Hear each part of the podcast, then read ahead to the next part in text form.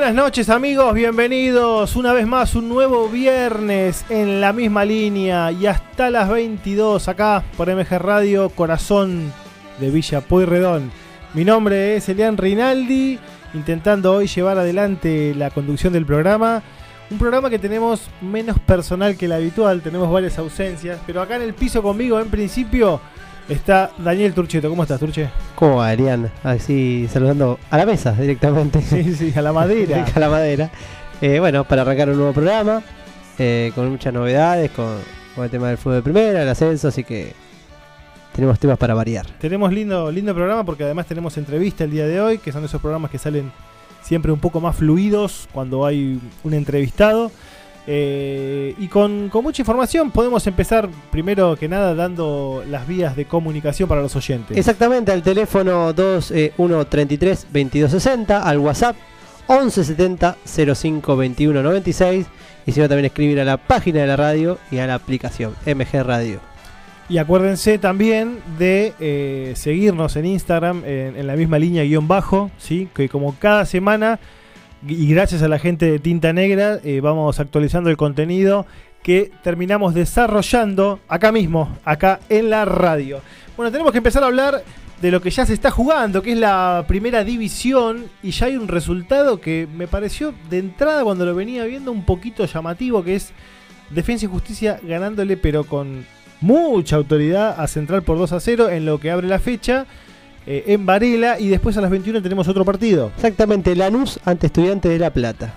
Perfecto, bueno, muy importante ese partido. Lo va a estar mirando de reojo a River porque cualquiera, de- bueno, sobre todo eh, Lanús, si, si llegase a ganar, Se le pondría 6.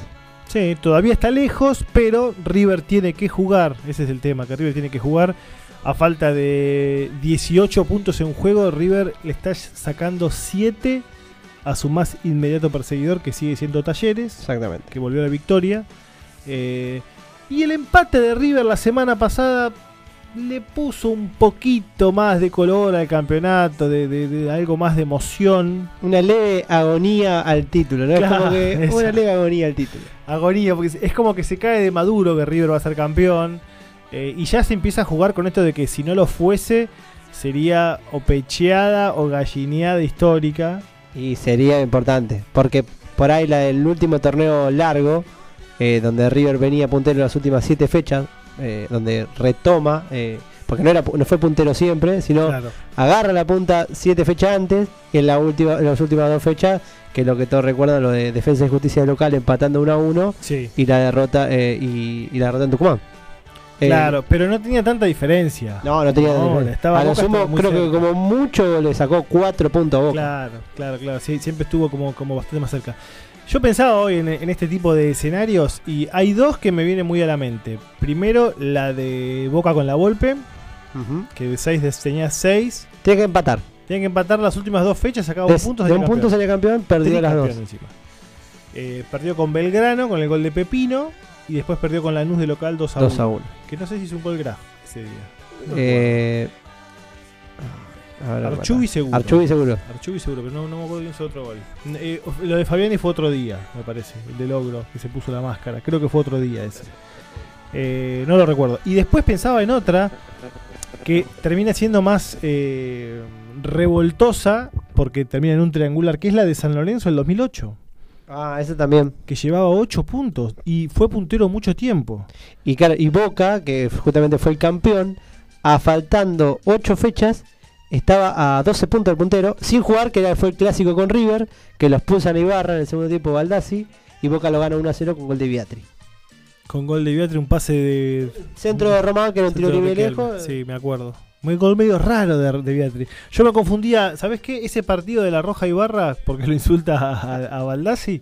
En el, O en línea, no me a- acuerdo. En línea, pero justamente en el Día de la Madre le, le un saludo. Claro, sí, porque era sí, Día de la sí. Madre.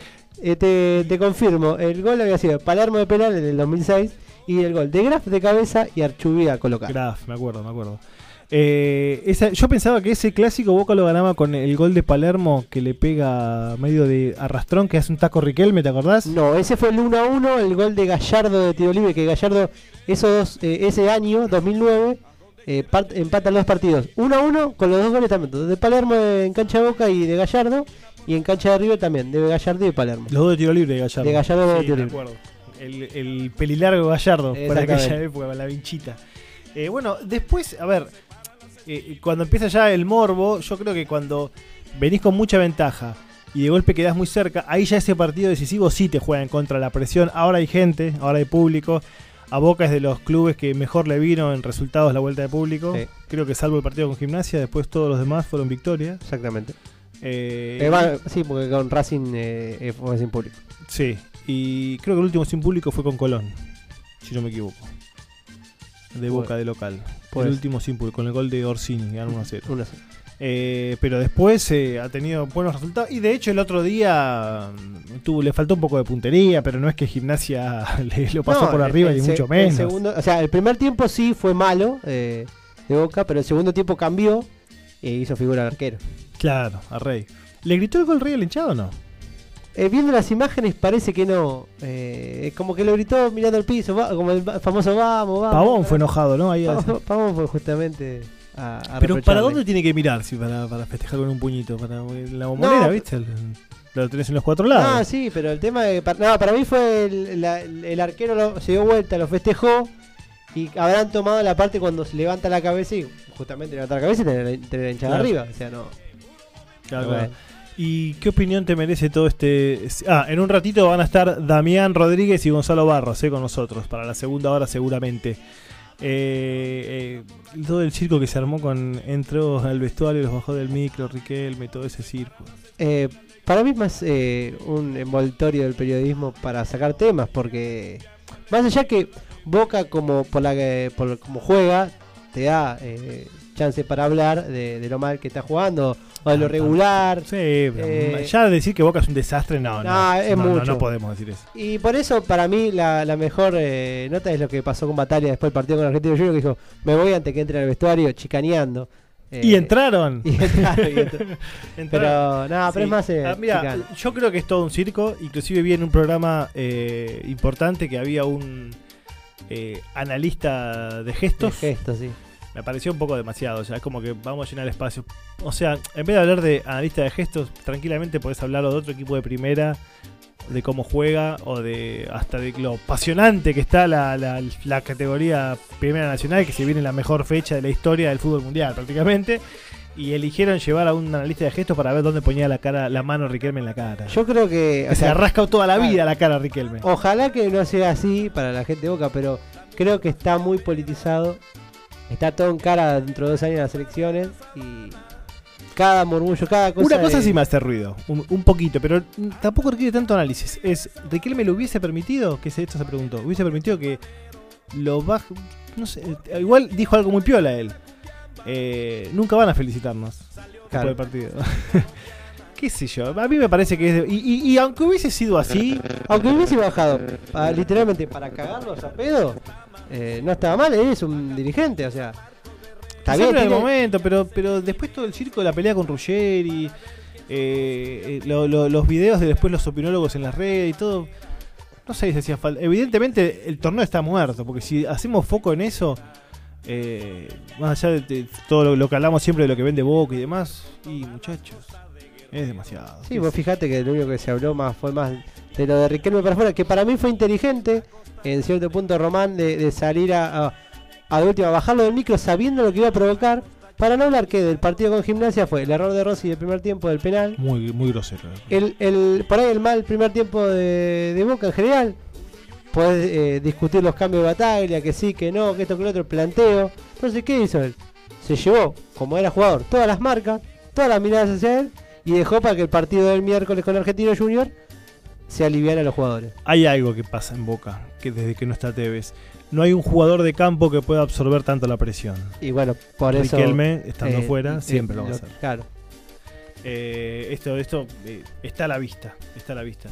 Pero bueno, eh, más allá de Boca y de este River que parece eh, encolumnarse para, para el campeonato, más inclusive incluyendo las bajas y todo, eh, hoy estuve hablando mucho de Independiente con mi hermano que es hincha del rojo, socio y demás, y él me dijo algo que me llamó la atención. Me dice, si se arma la lista de unidad como parece que se arma en la oposición, podría llegar a, pe- a perder el poder el oficialismo. Que no lo encabezaría a esta hora Moyano, sino eh, o Pablo Moyano o Yoyo Maldonado.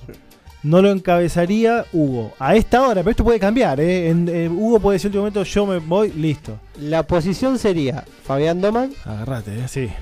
Eh, Marconi.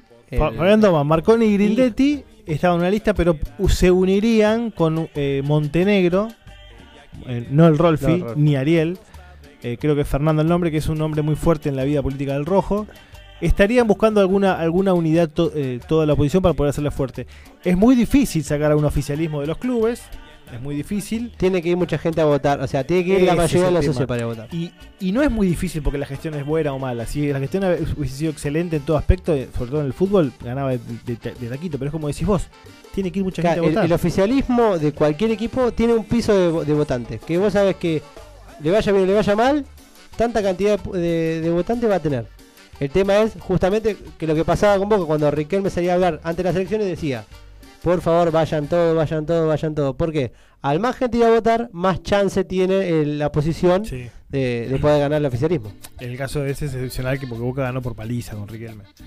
Creo que por paliza, Sí, si no me equivoco. No, no, no, no recuerdo ahora ahora los, los números. Casi pero fue- 50% cuando habían tres. Es un montonazo.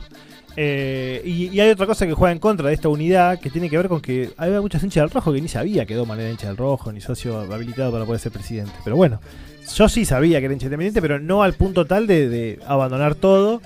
Dijo algo muy piola, muy pertinente en este momento político de los clubes Doman, haciendo referencia a lo que pasa en San Lorenzo, que es que él se dedicaría 100% al club.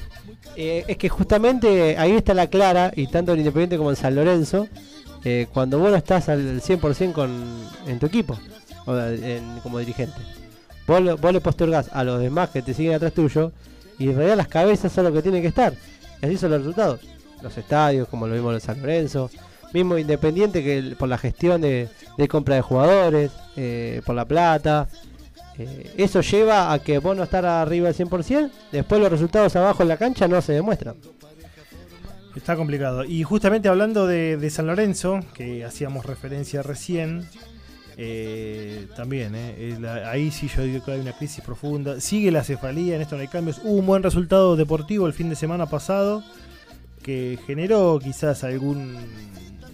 Algún, alguna calma, un, viste, un, baldecito de agua en el incendio de toda la Patagonia, pero pese a eso, todavía hay mucha gente que está pidiendo un llamado a elecciones de manera urgente, urgente, eh, y un balance de los últimos 10 años de Movimiento de Plata en el club. Porque esto de que no estén ni el presidente ni el vice y que haya quedado tanta cefalía en el club, sigue generando ruido. Sí, aunque gane la próxima fecha la que juega con Vélez, eh, va a estar la alegría del hincha, pero ya creo que no hay marcha atrás entre esta dirigencia No, no. Y, el pueblo azulgrana. Si hubiese elecciones hoy, se van. Creo, bueno, así- bueno, eh, justamente hablando del piso, no sé qué piso tendría, ¿no? Claro, bueno, pero acá tenés la mala gestión eh, de un tiempo a esta parte. En lo deportivo, muy mala, con mu- mucho gasto de plata, que termina impactando en, en lo social también.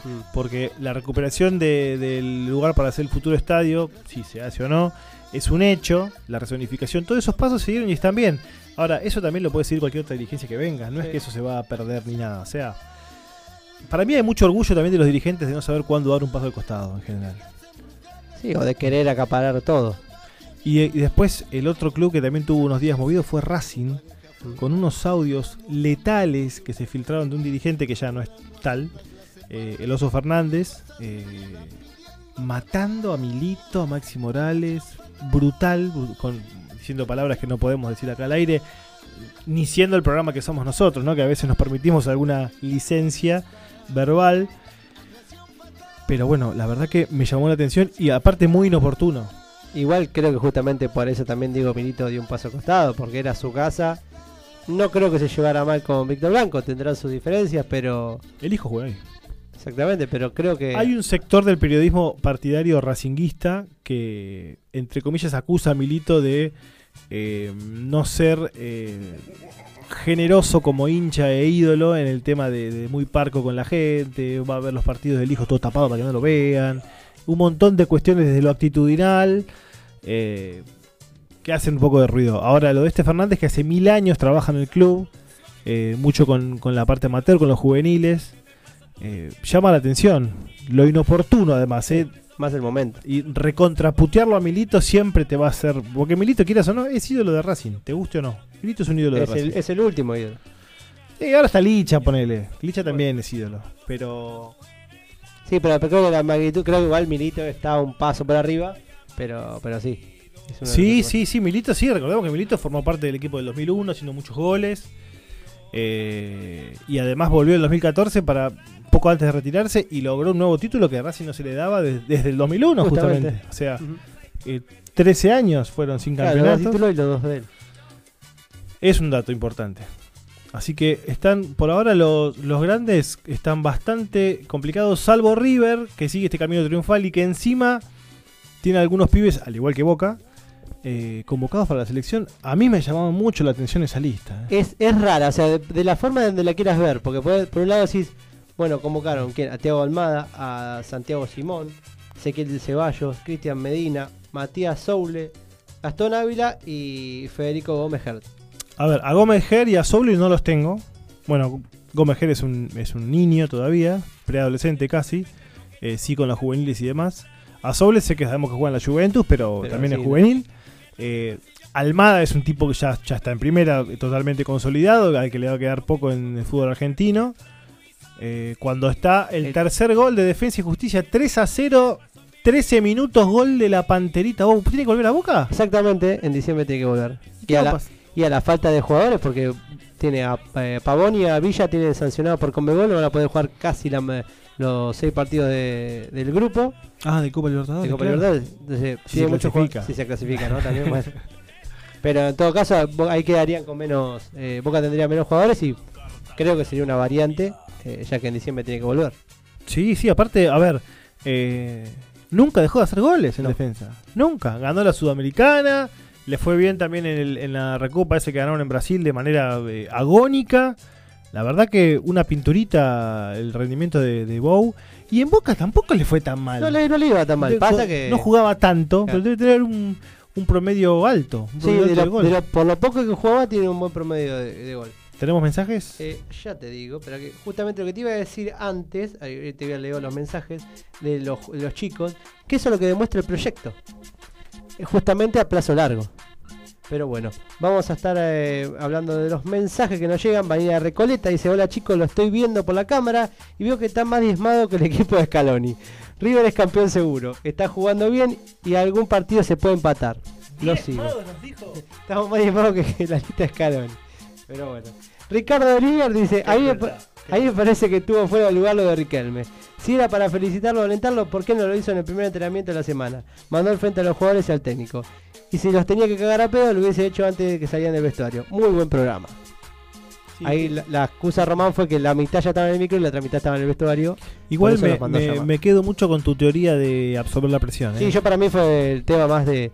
Y- como fue el partido de gimnasia, fue. A ver, y, y funcionó porque Rossi el otro día, al partido siguiente, al otro día, fue figura. fue fi- sí. Eso es lo que también tiene Rossi, ¿no? O sea, de un partido lo- le- tiene un- es un héroe y después tiene esas fallas que para ahí con River, con Gimnasia, eh, donde para el hincha boca lo, lo quiere matar, ¿no? No, no, bueno, sí, con, con River eh, hasta escuché también análisis de el microsegundo en el que el sol lo pudo haber encandilado cuando bajaba la pelota, un montón de cuestiones. No, o sea, Demasiado análisis para un gol que ya está, ya pasó. ah, sí, es un bombazo, fue cambio de partido. Pero bueno, hablando de la lista de, de Scaloni, lo que estamos hablando de estos juveniles, yo creo que es más una mirada de, de lo que todos por ahí criticaban a Scaloni en su momento, del proyecto. Porque esto es un proyecto Sí, de- a los jugadores grandes, que en su momento ya mucho no le van a quedar. Tenés a un plantel que lo estás armando, con los eh, paredes de Paul, con esa camada que va a ser líder a, a futuro. Y ahora estás trayendo a los pibitos que en su momento serán los que van a estar eh, eh, al futuro. Eso es lo que yo creo. A mí me, hace un poco de ruido el hecho de que no, no hay jugadores eh, que, con el mismo criterio puedes haber llamado también a otros que están andando muy bien. Y por ahí por la doble fecha eliminatoria justamente que sea Uruguay y Brasil. A ver, no es por desmerecer a otro, pero si la puede haber sido Perú y Bolivia, por ejemplo, creo que no llamaba más la atención.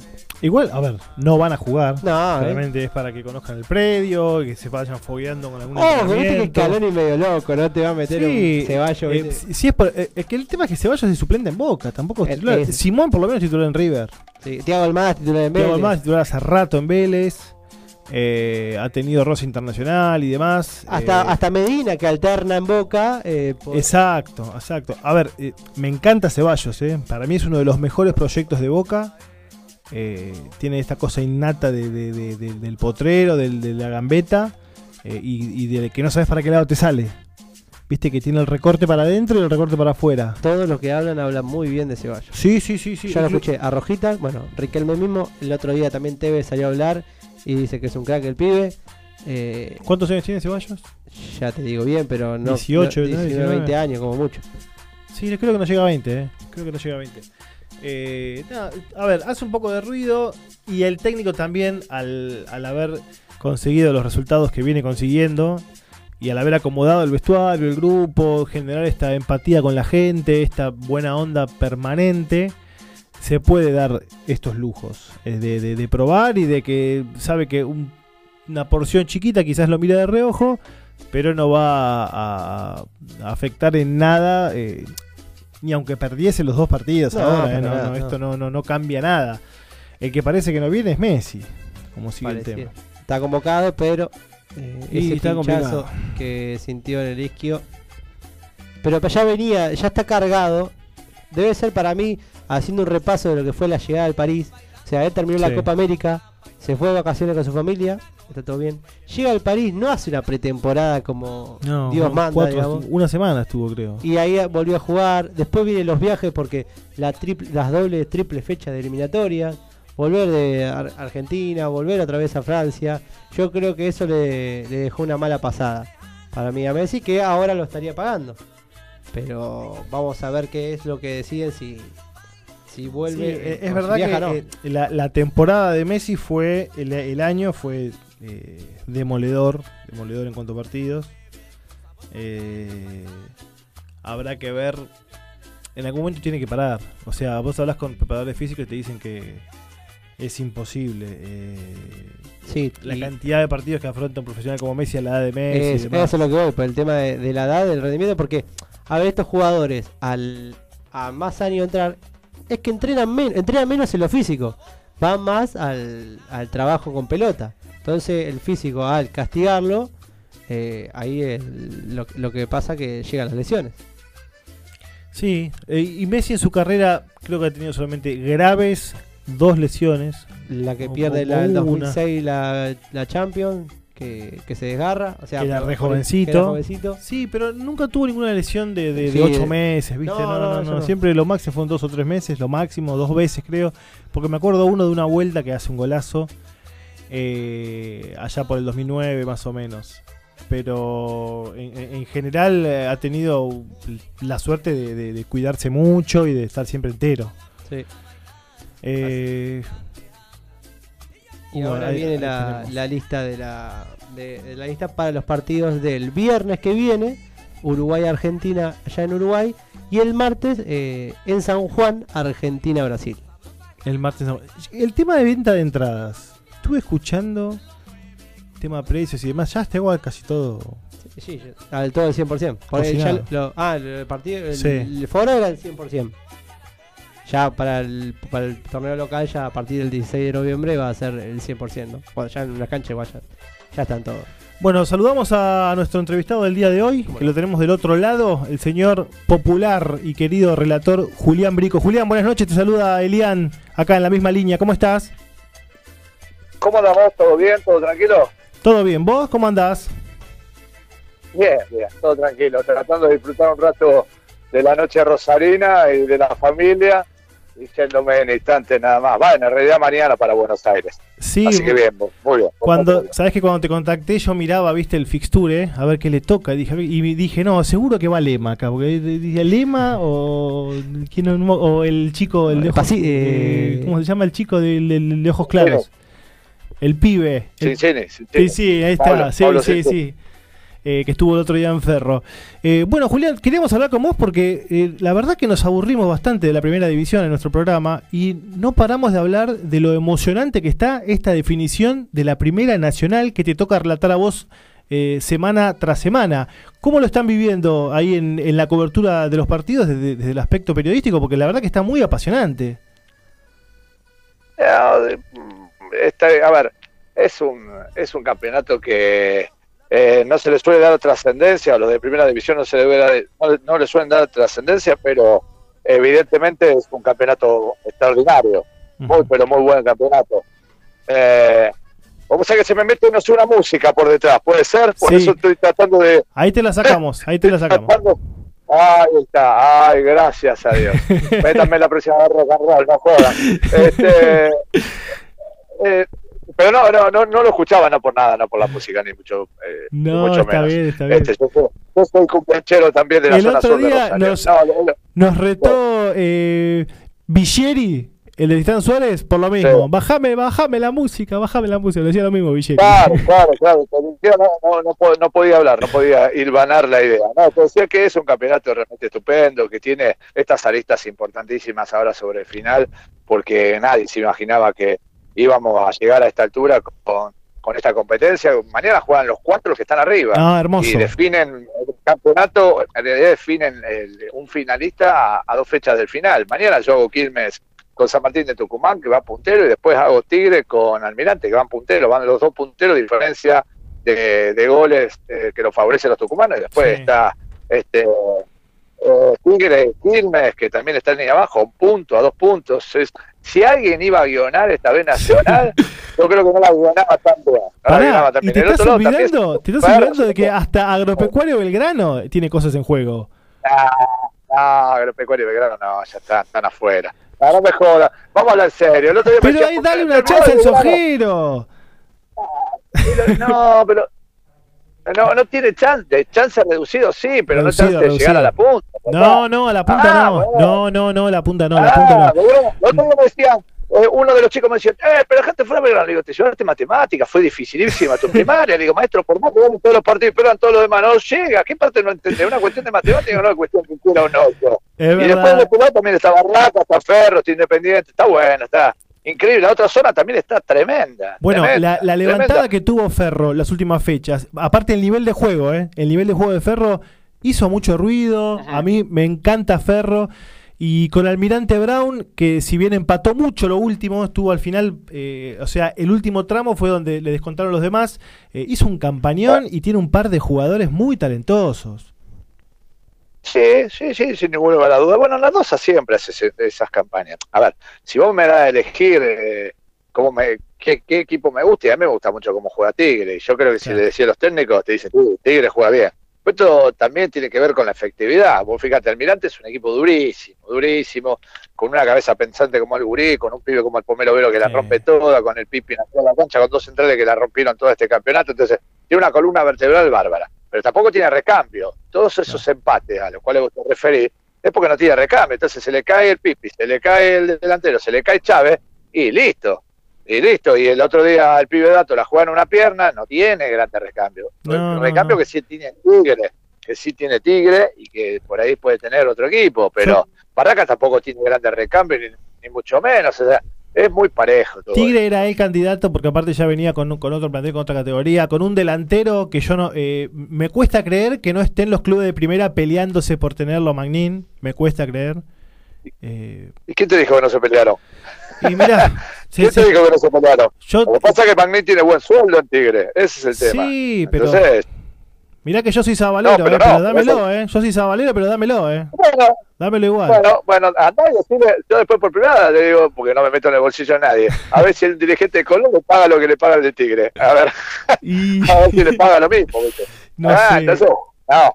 Tiene un muy buen contrato, Magnin. Tiene un muy buen contrato, Magnin, y, y nada, es un jugador extraordinario también, pero es un pibe bárbaro. Es un pibe que fuera fuera de lo que es la cancha es mejor persona todavía. Es un tipo que a ver, te hago un paréntesis, no le interesa la plata ni mucho menos, pero tiene un muy buen sueldo, entonces el club que lo quiere sacar, primero lo tiene que sacar de Tigre, tiene que pagar la recesión de contrato, después le tiene que pagar lo mismo más que Tigre, más, porque si no, no va a salir. Esto está claro. Escúchame, Está eh, esto de la vuelta del público, gracias a Dios que se pudo ir dando gradualmente, más o menos. Eh, hay un equipo que, que es el que eh, emociona fecha tras fecha, que para mí eh, es San Martín de Tucumán. Es una locura ese estadio lo que explota todos los fines de semana cuando juega de local. Sí, pero, es, pero siempre fue así. ¿eh? Ah. Este, no es de ahora, siempre, siempre. En Tucumán se vive el fútbol de una manera muy, particular, como se vive acá en Rosario. Yo soy rosarino, vivo en, en, en Rosario, en realidad vivo en Pueblo Ester, pegado Sí, a Rosario. Eh, este, y bueno, acá cada vez que vos vas a un partido, Central juega contra eh, Patronato, que es 40.000 personas. Newell juega contra el Dos Civi y hay 40.000 personas. ¿viste? Y vos decís, ¿cómo carajo? Si contra el Dos Civi, contra Patronato, bueno, se ve el fútbol de una manera muy particular. Y en Tucumán pasa lo mismo, y hay una rivalidad que, que, es, que es linda, este, y que juegan a ver quién es el mejor, y eso hace que se llene la cancha, juegan a, a ver quién lleva más gente, quién, quién asciende más, quién gana más, quién este, grita más. Y lo mismo Claro. pasa en Rosario, lo mismo, exactamente lo mismo. Y es, es muy pasional el tucumano, y obviamente a mí me encanta. El otro día cuando me dicen, no, el aforo es 50, no existe el aforo No, 50, muchachos, no, no. del- del fútbol, fútbol, estadio. dejen de romper las pelotas, no se la cree nadie, terminemos con unas cuestiones, estas cuestiones de el aforo 50, el aforo 60.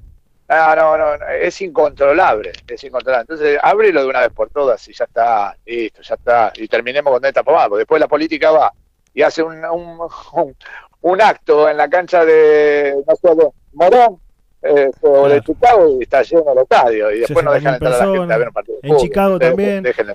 Tenemos Bueno. una pregunta de los Claro. oyentes. Exactamente, hola Germán, te saluda Daniel, eh, hola eh, Julián, te iba a decir, Eh, eh, te escribe Germán de Matadero, dice, un placer escucharte, preguntita, más allá de lo reglamentario, ¿no hubiera meritado que jugaran los dos partidos al mismo tiempo?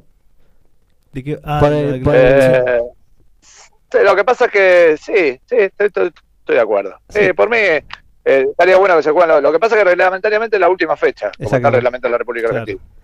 Pero sí, sí, estoy de acuerdo con, con el oyente, estoy totalmente de acuerdo. Sí, Sí. para darle mayor limpieza a un, a un campeonato que no tiene limpieza. ¿no? Claro. Ese- estaríamos, habla- estaríamos hablando hasta Navidad del año que viene. Hay cosas muy raras que están ocurriendo en el arbitraje en el fútbol argentino y también está eh, en, en primera división, en la B Nacional. Sí. Y, y el argentino que no se ve tanto. No, te- el- a ni ver, hablemos del federal, eh. Ni hablemos del federal. Ah, el Federal falta que, bueno, entró el otro día uno con un arma. ¿viste? ¿En qué momento matan a uno? Yo la verdad que no, no, no entiendo más nada. Pero, eh, nada, tendríamos que rever un montón de situaciones y un montón de cosas para mejorar el fútbol argentino. Y estoy de acuerdo, sí, eh, todo, todos tendrían que jugar al, al mismo tiempo para que no haya ningún tipo de suspicacia. y Nada, pero en este caso, eh, más allá de la suspicacia que pueda haber, eh, a, a nin- a los cuatro no le queda otra que ganar. Claro. O sea, eh, ¿viste? No, no le queda opción. O sea, ganás o ganás para, para quedar primero. Si los tucumanos ganan, este, ya prácticamente se aseguran este, ir a, a Tucumán a jugar contra Tigre este, con, con, el- con la posibilidad de, de salir primero. ¿viste? Ganando el partido de mañana, Quilmes también se acomoda. O sea, Sí, todos sí, tienen que ganar. puto. Julián, eh, te iba a comentar algo que haces muy bien, una buena idea que, que haces en Instagram, eh, por ahí para la gente que te sigue y la que no te sigue para que se entere. Eh, vos haces la recorrida a, a- a las cabinas. Eh. ¿Cómo te surgió? Sí. ¿De la nada o por qué lo, lo planteaste hacerlo? Estaba al pedo. Estaba al pedo como, como ustedes se, puede, se pusieron a hacer un programa. Yo estaba al pedo, sabía qué hacer y agarré y listo. ahora. Ah, no, pero está bien. ¿Qué, qué pasa en Gimnasia de Mendoza? ¿Qué pasa en el Negrotalie? Que te vi un día con, eh, con Echarpe, con el Nada, sobre todo. Nada. Nada, se enojaron porque yo muestro la cabina y nada, no hay cabina. Entonces me dice, no, lo que pasa es que las cabinas las llevaron el Sonda. En el año 2018 te llevó la cabina. Estamos en el 2021, no, pero la pandemia. Maestro, ¿cómo no va a tener una cabina? Le digo. Y bueno, nos pusieron unas estufas y yo filmé todo eso. Y bueno, hubo gente que se enojó, pero eh, es muy curioso. En este país lo- eh, los patos le tiran a los cazadores. Todo al revés. Yo tendría que estar enojado que no tengo una cabina Claro. que tengo que relatar en una tribuna, por ejemplo, hoy no lo podría hacer, que voy a relatar entre medio de la gente. No, ¿Me no, entendés? no. Hoy, hoy- Entonces- listo. Es una falta de respeto, estoy hablando en serio, una falta de respeto que un equipo que pretende llegar a la primera división eh, no tenga no tenga una cabina. Yo ya lo hablé con los, con los dirigentes y todo. En realidad no, no lo hablé con ellos porque no, a mí no me gusta hablar con los dirigentes, no hablo con los dirigentes. Simplemente dije, estoy transmitiendo en el medio de una tribuna sin ninguna cabina en una eh, en un evento que se está transmitiendo para todo el país, en el canal más importante del país, eh, desde muchísimos años, y nada, no es culpa mía que no tengo una cabina. ¿Cómo no va a meter una cabina? Aparte la televisión, eh, la transmisión le paga a los clubes. Claro, claro. Entonces digo, ¿cómo no va a tener una cabina? Pero bueno, No. cosas que ocurren en la Argentina. Aparte, y eh, van a- ese día a hacía eh, dos grados, Julián, ¿eh? Ese día hacía un día que hacía frío, me acuerdo. Claro, me pusieron estufa. Los chicos fueron a buscar, los chicos de móvil fueron a buscar dos estufas. Yo transmití como dos estufas, una cosa impresentable. Parecía que estaba transmitiendo en mis comienzos acá en Coronel Aguirre, en Rosario, con el Pocho a la vez y jugando de siete con la menela larga. Escuchame, Claro, eh, el de el, de, el de Santiago del Estero, eh, impactante, ¿eh? Una Oh, locura. maravilloso. Maravilloso. Sí, una cosa es verlo en imágenes y otra cosa es estar. Mirá cómo, cómo cambia una cosa y la otra. No, la verdad que después podemos discutir un montón de cosas que no estoy dispuesto a discutir, porque ya me, me tiene podrido la política y todos los políticos, todos, absolutamente todos, me tienen harto, como a la mayoría de nosotros, ¿no? Sí. Independientemente de, de- sí, de- del partido político, yo a todos por igual, no hay uno que me caiga bien. Me tienen, yo tengo ya 53 pirulos voy a, a cumplir y ya estoy podrido. Dice, a un esfuerzo más, un esfuerzo más, una. Ah, la- estoy toda la pelota de esforzarme, ¿no? Dame una. Eh, me vengo esforzando de pibe, de que laburé toda mi vida y estudié. Y nada, entonces podemos discutir un montón de cosas, pero el estadio es extraordinario. El estadio es primer, primer mundo. Es, es impresionante lo que es el estadio. No, es una belleza, es una belleza. Eh, eh, son esos estadios que, que eh, están como fuera de contexto. Cada vez que te viste en un partido parece un partido mundialista, ¿viste? Desde ahí. Eh, sí, sí. Aparte vos estás en el bar, que el otro día lo hablábamos con Senocien, que fuimos a hacer Boca Patronato y lo hablaba con Senocia y estás en el bar y del bar ve el partido. O sea que te comes una pizza, una birra y dices, uy, gol, bueno, no importa, toma otra birra, le decís. Y al diablo con todo. ¿eh? Escúchame, y hablando de equipos importantes que no tuvieron un buen año, te nombro dos, los dos más destacados, Chicago y Chacarita. ¿Qué pasa en Chicago y Chacarita? ¿Qué ves vos que se hace tan mal en esos clubes? eh, vaciaron los clubes, los destrozaron. Malas gestiones, este, dirigentes eh, muy malos, destruyeron absolutamente todo. Hay dos gestiones ahora que están tratando de remontar algo que le va a costar muchos años. Lo que pasa es que le- eh, los dirigentes tienen que entender, y la gente tiene que entender, que no podés este, subir al primer piso si no tenés la escalera. Entonces, si no tenés la escalera, nunca vas a subir al primer piso. Pero el argentino y en los clubes quieren salir campeones apenas llegan. Ah, bueno, ahora lo sacamos campeones. Y no es así, no es No. tan fácil. Salvo que un día te venga un gallardo y te cambie por completo la hegemonía y la estructura del club y de repente vos ganes todo por la capacidad de un tipo, ¿no? Y de un cuerpo técnico. Sí. Pero pasa una cada 100 veces, pasó con eh, Bianchi en Vélez, pasó con Bianchi en Boca, pasó con Vieja en News, pasó con muy pocas este, personas. Entonces, de repente vos querés eh, solucionar todo en uno, dos meses, seis meses por las presiones que ejercen los supuestos hinchas que quieren que salgan campeón. Y nunca logran nada. O sea, siempre están tratando de revertir las malas situaciones. Es, Claro. es como el país. Es como nuestro país. Sí. ¿Viste? Mi, mi abuelo le dijo a mi vieja, mira, Olga, yo no lo voy a ver, pero vos lo vas a ver, luchar, trabajar. Mi vieja me dijo a mí, che, Julián, yo no lo voy a ver, pero vos lo vas a ver, vamos a ver que este país se va a solucionar todo. Yo, a mis hijas le digo, no, el abuelo y la abuela, mi, tu bisabuelo y la abuela me dijeron esto, yo no le voy a decir lo mismo. Si ustedes se pueden ir al diablo de este país, váyanse porque va a pasar lo mismo. O sea, vos fíjate lo que yo te estoy diciendo. Eh, son más de 100 años de historia de una familia y todo sigue igual. Sí, sí, sí. sí. Entonces, viste, llega un momento que vos decís, che, yo tengo 53 años, ¿cuánto más puedo vivir? 20 años más, suponete, eh, como mucho, eh, por, por mi, mi, mi, mi vida que es un loquero, que voy, vengo, voy, vengo, voy, me gusta la noche, nada, listo. Entonces, no voy a vivir 86 años como vacaza, ¿no?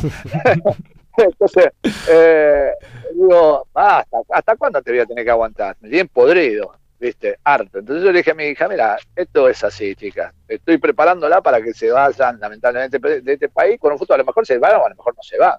Claro. Pero bueno, el fútbol es lo mismo. Quieren solucionar 20, 30 pro- eh, años de problemas en dos meses. Entonces Chicago tiene problemas hace 15 años. Sí. Chacarita, ¿cuánto hace? Hace 10 años que está, se va a la B, vuelve, sube, baja. Doble Nada, tiene unos problemas bárbaros. Tiene unos problemas estructurales tremendos. Tremendos, tremendos, tremendos. Che, Julián, Entonces, ¿qué, vos qué, necesitas un equipo provincial. ¿Qué, qué, técnico eh, ves de, la categoría? Algunos ya tuvieron su paso, como, Martínez justamente de Tigre, en primera, pero ¿qué técnico te gustaría ver eh, en la primera división que crees que le puede aportar eh, o enriquecer la, primera que está sacando River bastante devaluada? Yo te voy a decir, el técnico que quiero se merece ir a la primera. Don Ramón, Pico, por el trabajo que hace en Brown de Adrogué. Este, y te lo saqué a Stava, te lo saqué a Martínez, te lo saqué a Orsi, Gómez, te lo saqué a todos los que están arriba. Pero Vico es un tipo que hace 10 años, ¿cuánto hace que está en No, más, más, más, No más. hace unas campa- Bueno, 10, 12 años, y hace unas campañas bárbaras, siempre está peleando, con, con nada, Con nada. con nada. Me encantaría ver a Don Ramón ahí, ¿eh? Hay que sacarlo. En el ¿eh? Monumental. O, o con Brown mismo, Eh, decís eh, vos.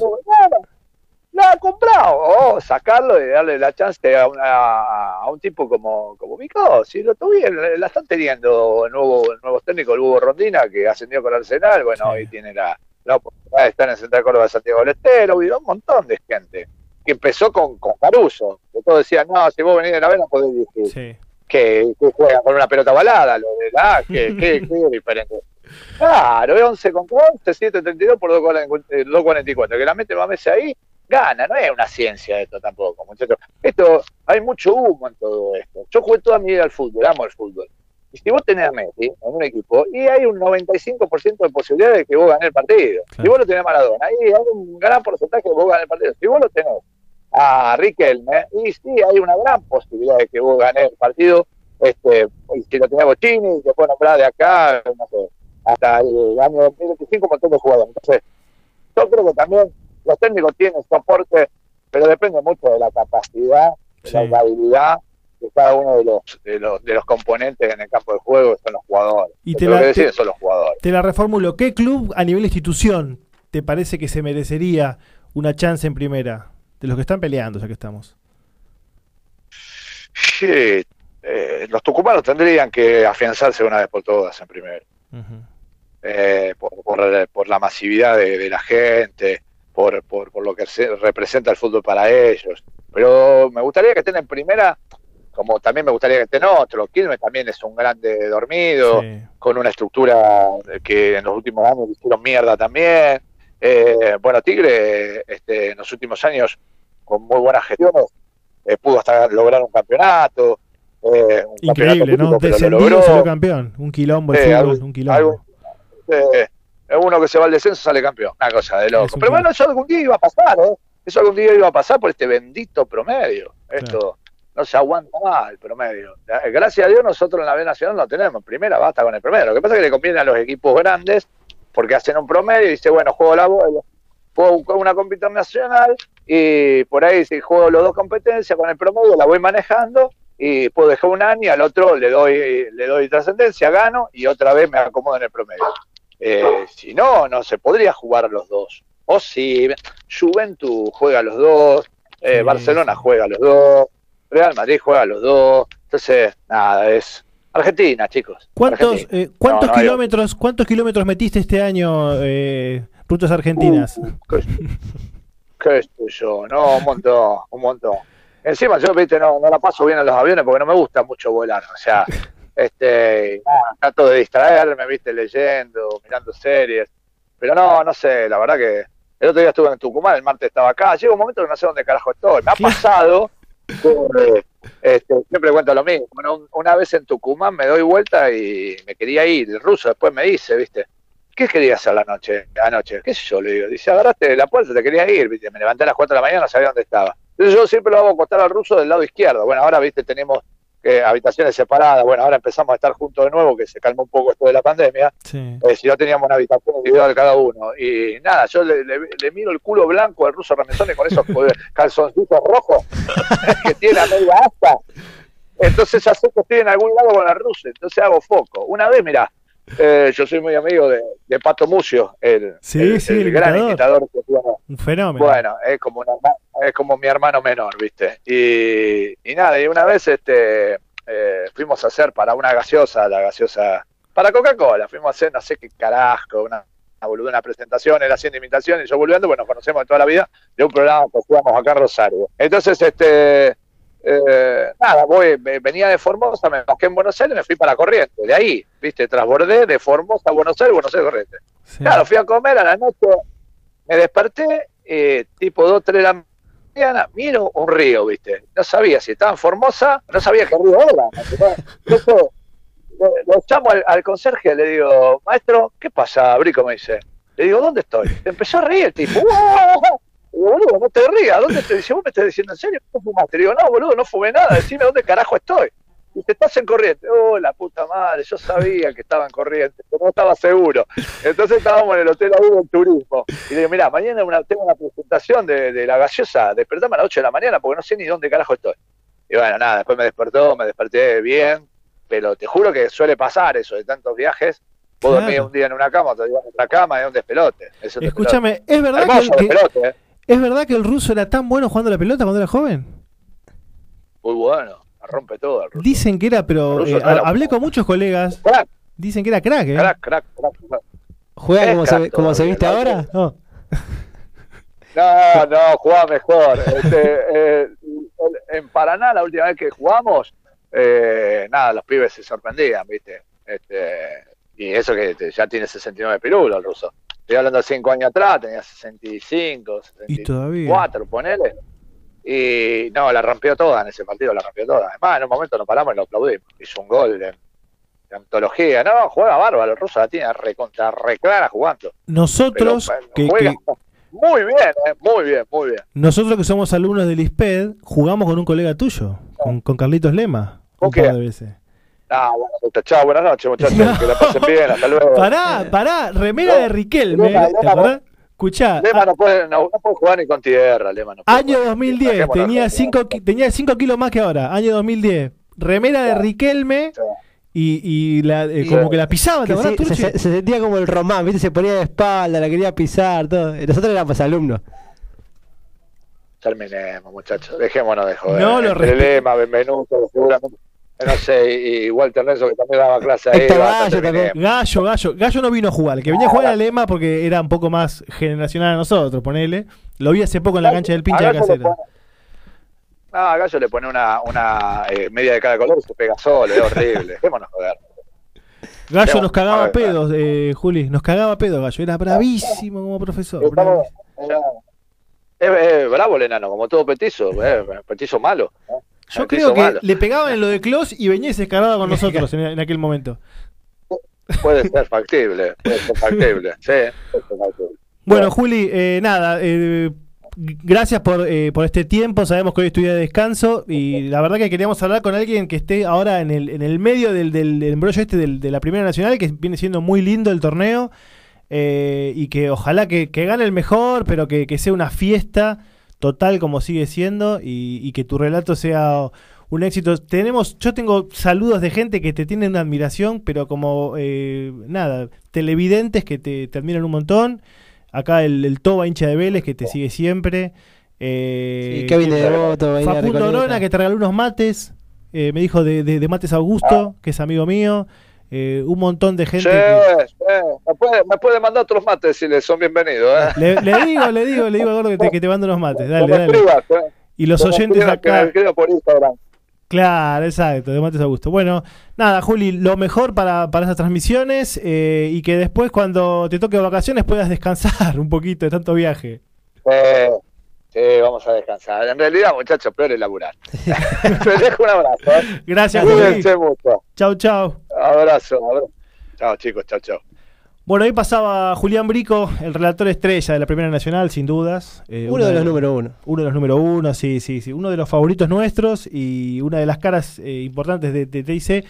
Yo no lo quiero tanto en primera, yo lo quiero que lo dejen ahí en, en- en la nacional, porque ya es como que, a ver, capaz que él me, me va a reputear porque quiere tratar primera más, más de lo que puede estar haciendo ahora, pero la verdad que le, da una magia a la categoría, además de todo lo que él describió que pasa en, en- en la categoría, que lo hace tan entretenida, el relato de él también ayuda. Sí. Eh, entonces, eh, no queremos que pierda el encanto. Por lo menos que dirija la Copa Argentina, que, que relate la Copa Argentina, Claro, ¿cómo está ahí? Claro, bueno, ahí tenés a, tenés- tiene mucha competencia interna. Tiene mucha competencia interna.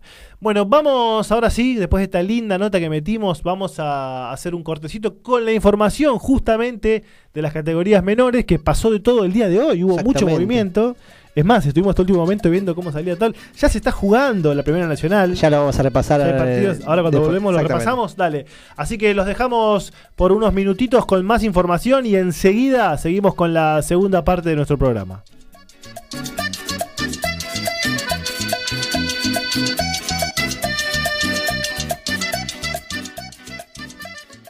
El perrito se fue de casa brillar de la luna. Principales posiciones del Nacional. Por la zona tenemos a San Martín de Tucumán, puntero con 56 puntos. Lo siguen Almirante Brown con 56 diferencia de gol. Tercero Quilmes con 55. Cuarto Tigre con 54 por la zona B. El lidera es Barraca Central con 52 puntos. Lo siguen Ferro segundo con 51. Tercero Independiente Rivadavia Mendoza con 50.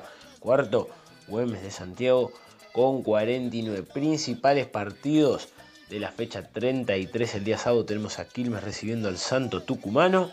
Deportivo Morón hace lo próximo con Almagro.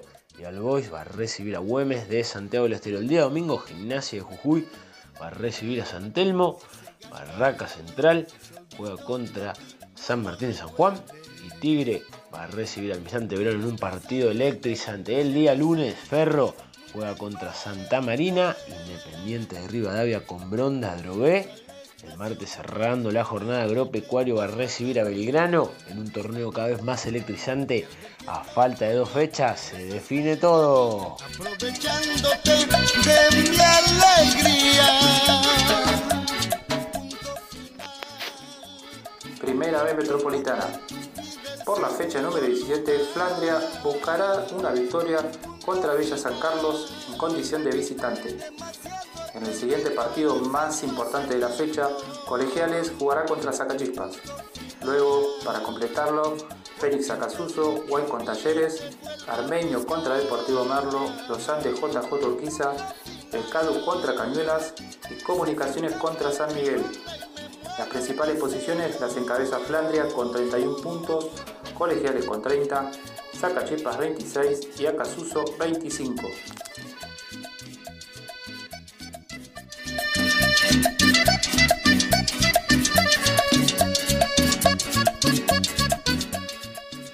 Che Guillermo, che Guillermo, que amargado se te ve, cada vez nos falta menos para volvernos a ver. Sigue festejando la gente del Aurinegro, el Deportivo Madryn que ayer jueves 4 de noviembre le ganó 1 a 0 a Racing de Córdoba y ascendió a la primera nacional. Resta definirse el segundo ascenso. El próximo domingo 7 de noviembre se estarán jugando los octavos de final. Gimnasia y Tiro de Salta recibirá a Villa Mitre Bahía Blanca desde las 16 y cuarto. Esportivo Peñarol de San Juan enfrentará a Defensores de Pronunciamiento. Olimpo en Bahía Blanca recibirá a Esportivo Las Parejas. Sol de Mayo enfrentará a Defensores de Villa Ramallo. Cipoletti lo hará frente a Juventud Unida de Gualeguaychú. Central Norte en Salta recibirá a Juventud Unida de San Luis y cierra Chaco Forever enfrentando a Independiente de Chivilcoy.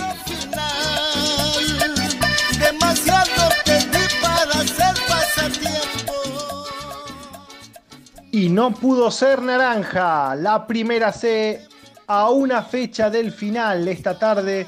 Claypole le derrotó 3 a 1 a Verazategui y lo dejó sin chances de un ascenso esta misma fecha. Mientras tanto, Deportivo Español derrotó como visitante a Luján 1 a 0 y todavía mantiene la esperanza. Recordemos que el domingo, por la fecha 18, La Ferrere, si vence a Leandro Alem, llegará a 31 unidades y también todavía tendrá posibilidades. Repasamos la tabla de posiciones. Verazategui quedó con 34, al igual que Ituzaingó, que esta fecha tuvo libre. Español 33 y la FE 28. La última fecha, la 19, la definitiva, tendrá libre a Deportivo Español, mientras que Verazategui recibirá a Real Pilar. Y Tuzaingó hará lo propio con Doc Sud. Y La Ferrere, que tiene una mínima esperanza, debe ganarle sí o sí a Argentino de Merlo en el oeste, en la cancha de Merlo, y esperar un milagro en los otros partidos.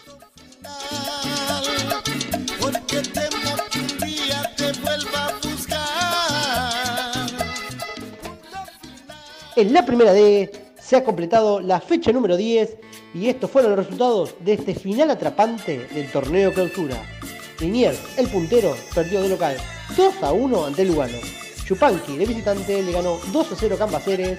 El triunfo de local de Argentinos de Rosario 2 a 1 a Sportivo Barracas. El empate en 1 entre Centro Español y Puerto Nuevo. La victoria de visitante de Deportivo Paraguayo 1 a 0 a Central Ballester. Y el triunfo en el clásico de la visita de Juventud Unida que le ganó 2 a 1 a Muniz. Así quedaron la tabla de posiciones más infartante que nunca. Liniers, puntero con 20 unidades, Cambaceres, Juventud Unida y Yupanqui con 19 y Esportivo Barracas con 17. La próxima, la fecha número 11, la que cualquiera de estos cuatro puede salir campeón, así serán la jornada número 11. El puntero Liniers será visitante ante Yupanqui, Juventud Unida de local recibirá a Cambaceres y Esportivo Barracas eh, enfrentará a Centro Español.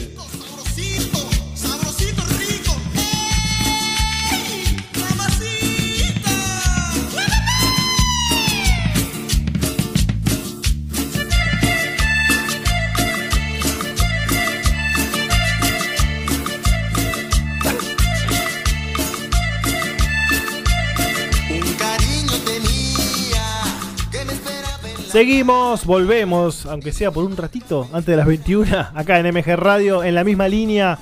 Eh, estábamos hablando con Turche, linda la nota con Sí, Rico, ¿eh? espectacular. Linda, descontracturado. Bueno, Damián Rodríguez ya está conectado con nosotros. ¿Cómo andás, Dami? Buenas noches. Buenas noches a todos, ¿cómo están? ¿Todo bien, vos? Bien, bien, acá un poco diezmado con la voz, pero bien, por suerte. ¿Te quedó alguna pregunta que no hicimos con Brico? No sabe- estábamos Uh. ahí enganchados. No, no, la verdad que bastante completito, es muy distendido, todo contando anécdotas, viste, es algo eh, que salió un poquito del lugar y bueno, eh, se pudo lucir un poquito más. Sí, sí, sí, yo trataba de encauzarlo con las preguntas. Eh, pero bueno. Bueno, eh, tenemos fecha. Ah, pará, Dami. Que, que- algo que queríamos comentar, que vos le voy a dar el pie, que era el aniversario del primer equipo argentino que fue campeón del mundo. Que fue Racing Club de Avellaneda. Sí, sí, el 4 de noviembre se cumplió un año más de, eh, obviamente, de Racing campeón, del primer ar- eh, club argentino en que salió campeón mundial. Eh, es una fecha muy importante no solamente para eh, el equipo de Racing, sino para todo el fútbol argentino, Claro, dado que trajeron la primer Copa Intercontinental a- al país. claro, porque Independiente había, creo que había jugado. Ya había ganado. Libertadores, pero había perdido. Exacto, exacto, exacto. Claramente.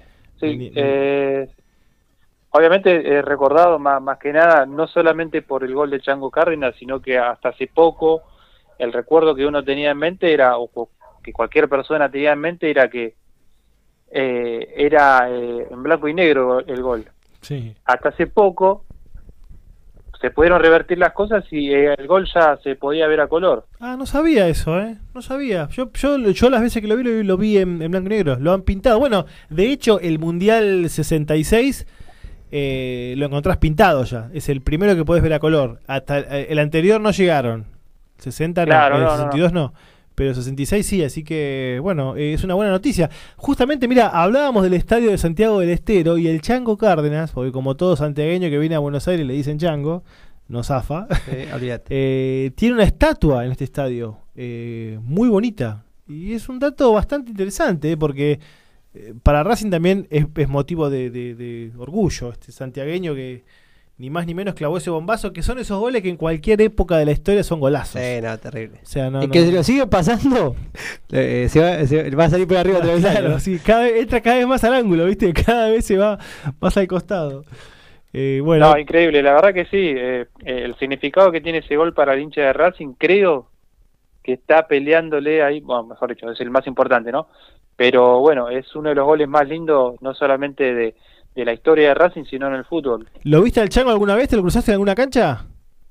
En, en una cancha no, pero lo crucé en, una, en un festejo de la filial de Racing de José Cepaz, tengo foto y todo, eh, así que bueno, es ponerle que es un sueño cumplido. Sí, sí, sí, qué lindo. Esa, esas reuniones tipo de peña barra filial. Bueno, acá es más filial, en el interior se usa más peña. Eh, Claro. es, eh, es hermoso. Cómo se come en esos lugares siempre. Bueno, vamos a repasar los resultados que tenemos al momento antes de ir al corte de las 21. Exactamente, por la primera división, Defensa y Justicia le ganó 3 a 0 a Rosario Central con los goles de Piscini, Merentiel y de Walter Bow. Y ahora en tu ratito, en 10 minutos nada más, arranca Lanús, Estudiantes de La Plata. Y por la B Nacional, eh, por la zona B, Instituto y Villa Dálmine están empatando 1 a 1 a 28 minutos. El gol de los cordobeses Liendo y por Villa Dálmine lo hizo Díaz. Perfecto. Bueno, vamos a hacer el corte de las 21 y enseguidita, ahora sí, enseguida, seguimos con la segunda parte de nuestro programa.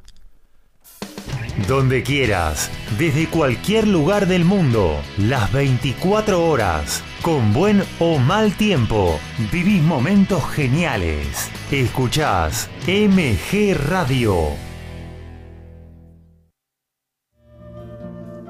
Mabel Rodríguez, clases de canto, interpretación, trabajo corporal y vocal. Comunicate a nmabelr@hotmail.com o al Instagram arroba nmabelr. Animate con Mabel Rodríguez.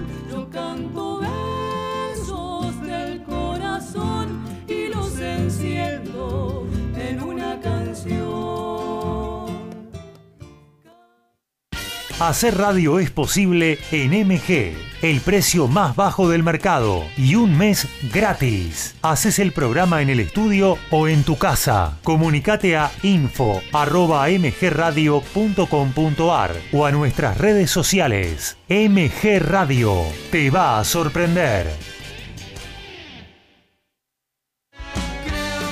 En la misma línea, fútbol y amigos, Copa y Liga, previa y post partido, sin caretas, vos y nosotros, en la misma línea, los viernes a las 20 horas por MG Radio.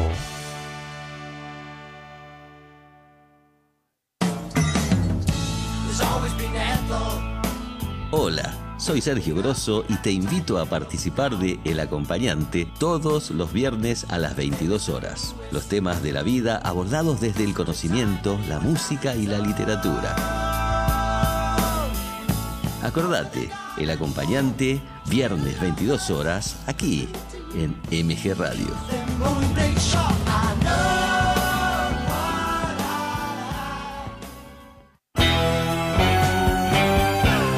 Estás en momentos geniales. Estás en MG Radio.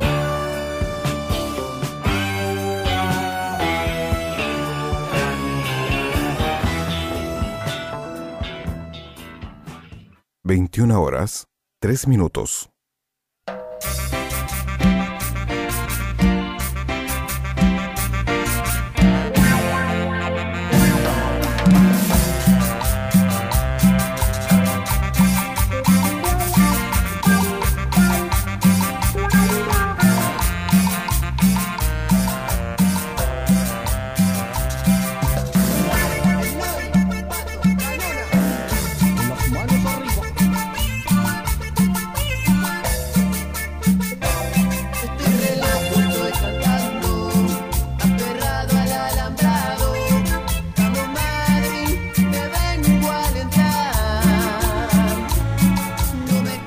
Seguimos acá en la misma línea, a las 21.04. Escuchamos al grupo eh, de cumbia Los Dragones.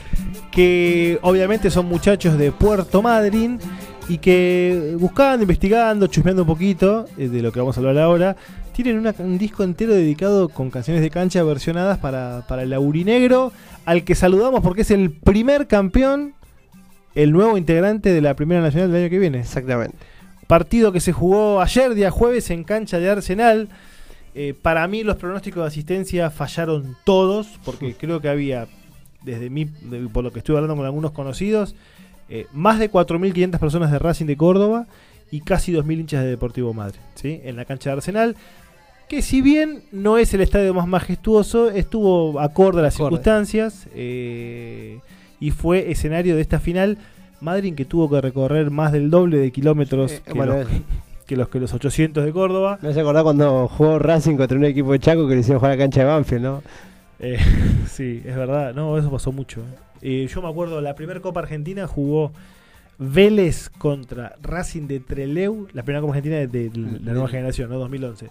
Vélez Racing de Treleu en el Martí Arena. Racing de Treleu, que era el partido de su vida, lo hicieron ir hasta Salta. Un, pará, y un martes a las 15 fue. O sea, no, no, no es que fue un Ah, sí, sábado un- noche, ¿viste? No, no.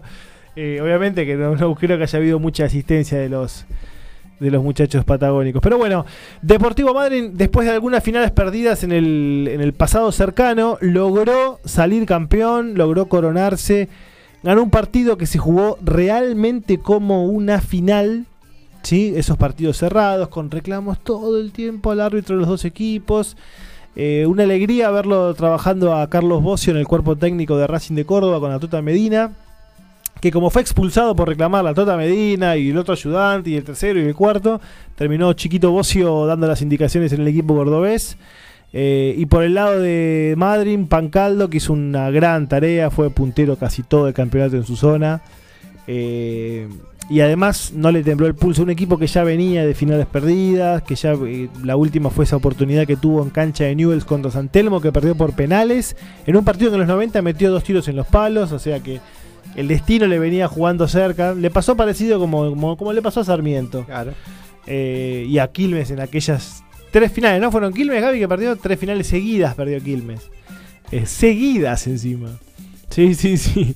Eh, bueno, pero esta vez a Madrid se le dio. Vamos a tener el primer clásico patagónico que vamos a tener en, en- en- en la Primera Nacional. Creo que es el primero de la historia que vamos a tener, clásico patagónico. En la B Nacional. Sí, porque equipos que han estado de, de la región en, en la Primera Nacional tenemos a Lacay y a Guillermo Brown. Y listo.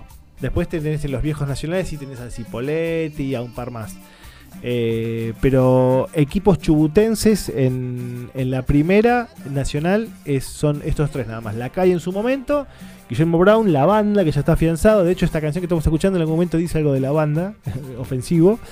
Eh, y ahora Deportivo Madrid, que es un club históricamente asociado al básquet, con un estadio cubierto de los más lindos del sur de la Argentina y de los más lindos del país directamente te diría, con un estadio de fútbol modesto, un deporte que es relativamente no nuevo, pero en el que no se apostó siempre, eh, pero con la infraestructura para poder hacer una, una campaña decente el torneo que viene, mucha identidad, algunos jugadores destacados, bueno, Herder el que hizo el gol de cabeza, muy buen gol, el número 7 que tiró el centro, eh, Marinucci, sí, que también anduvo muy bien, un delantero picante para tener en cuenta, y el arquero es Juan Marcelo Ojeda. Aquel arquero que atajase en Central, en River, Ah, eh, en Gimnasia Grima Jujuy eh, y en algunos otros equipos que en algún momento se había, no tan alto, ese arquero no tan alto, en algún momento se había de alejado. vincha, era el- Claro, ahora tiene el, el corte de pelo como tenés vos, así, con un poco más de jopo. Eh, más, no, no, un poco, poquito más. Más flogger. ¿viste? El flequillo así medio caído al costado. Eh, sí, yo al principio no lo reconocí cuando lo, cuando me enteré que estaba trabajando acá, ya está hace eh, dos años en, en la entidad de, de Puerto Madryn. Eh, el arquero que, que en algún momento se había alejado del fútbol por, por unos, unos temas de, de salud mismo que él tenía, pero bueno, por suerte el ex Central, River y tantos otros ya eh, pudo en el, en el final de su carrera eh, coronar. Esto siempre a mí me gusta cuando estás terminando la carrera, logran estos, eh, le dan un valor a la carrera a los jugadores cuando consiguen esto.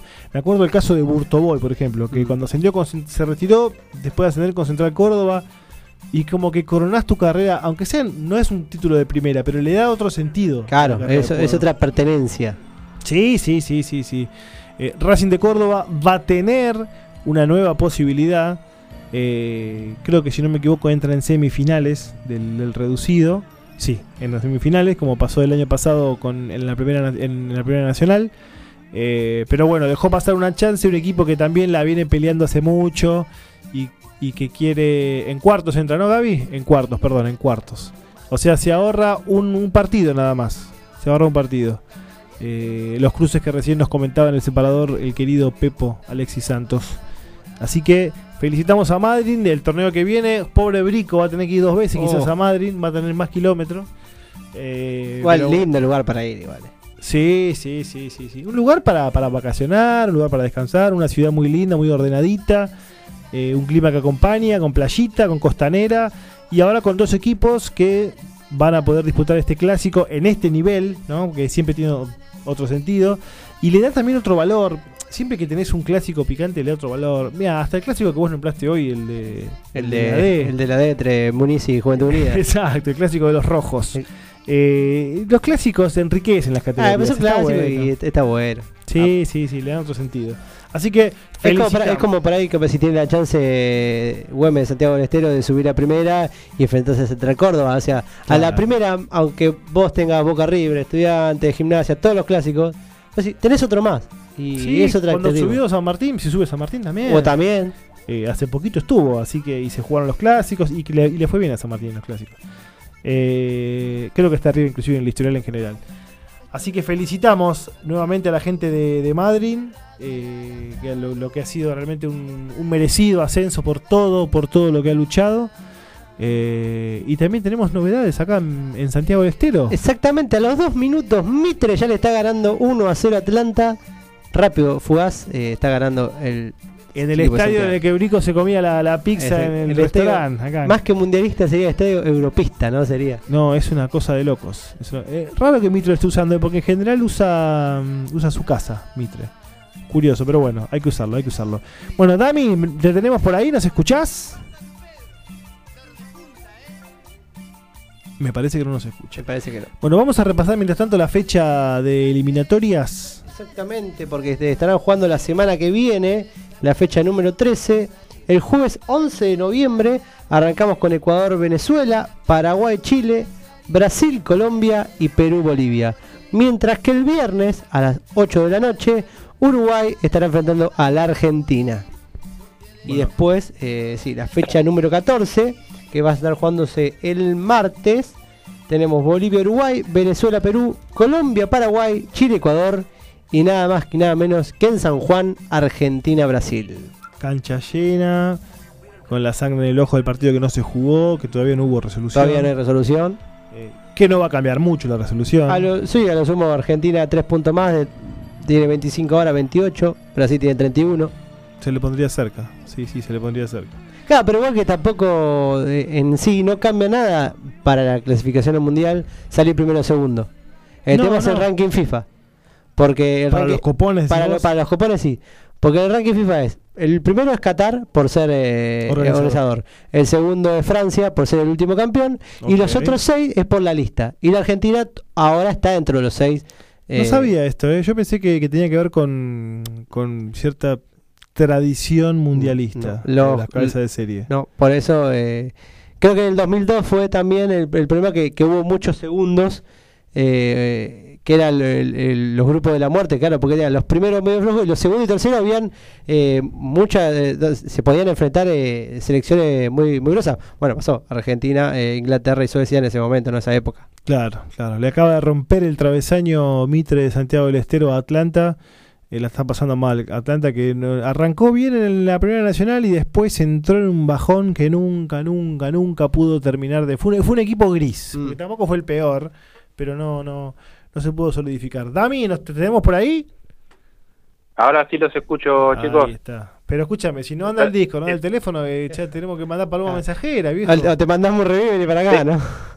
De- Déjame recordar algo con respecto a Atlanta, porque ah, hubo un- una persona en este programa que dijo que ya casi que iba a, ascender a Atlanta Yo, hace yo, unos yo. meses. Fui yo, fui yo, fui yo. Lo Sí. quemé, lo quemé. ¿Viste?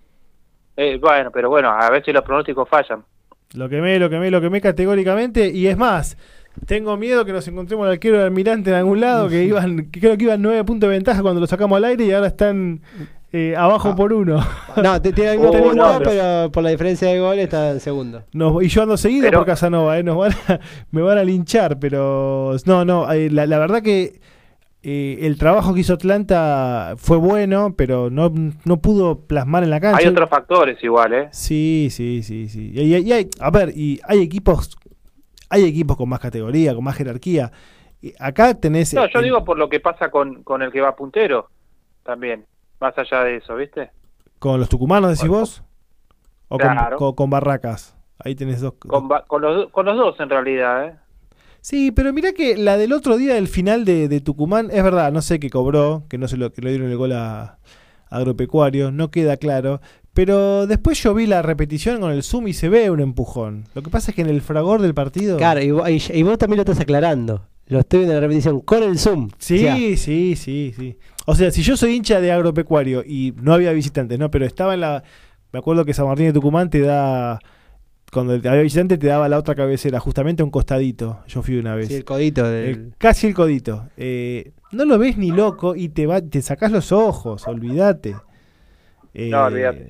Pero, pero no, no. eh, At- Atlantis es una campaña mala y lo único que podría hacer para revertirlo es sostener el cuerpo técnico, que no creo que lo pueda sostener porque me huele a que Herbiti va a tener alguna propuesta más interesante.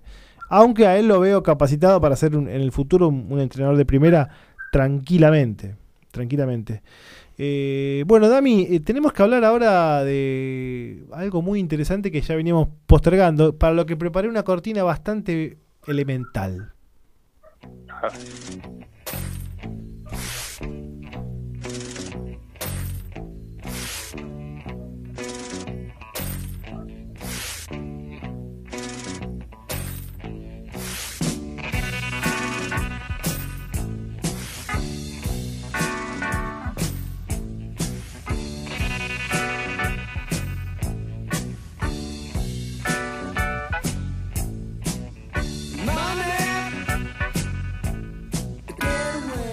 Bueno, veníamos hablando hace unos cuantos días de cómo algunos clubes han sido adquiridos por grupos empresarios, multimillonarios, etcétera, y cambian un poco la ecuación del desarrollo de los campeonatos de manera drástica en algunos casos. Ah, eh, Antes que nada, Dami, ¿vos nos escuchás bien con la música de fondo o te, te, te- te hace un poco de ruido?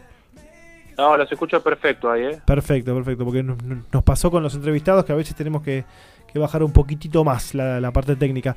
Bueno, y, de esto justamente, Dami, vos querías, eh, habías preparado un, un informe al respecto.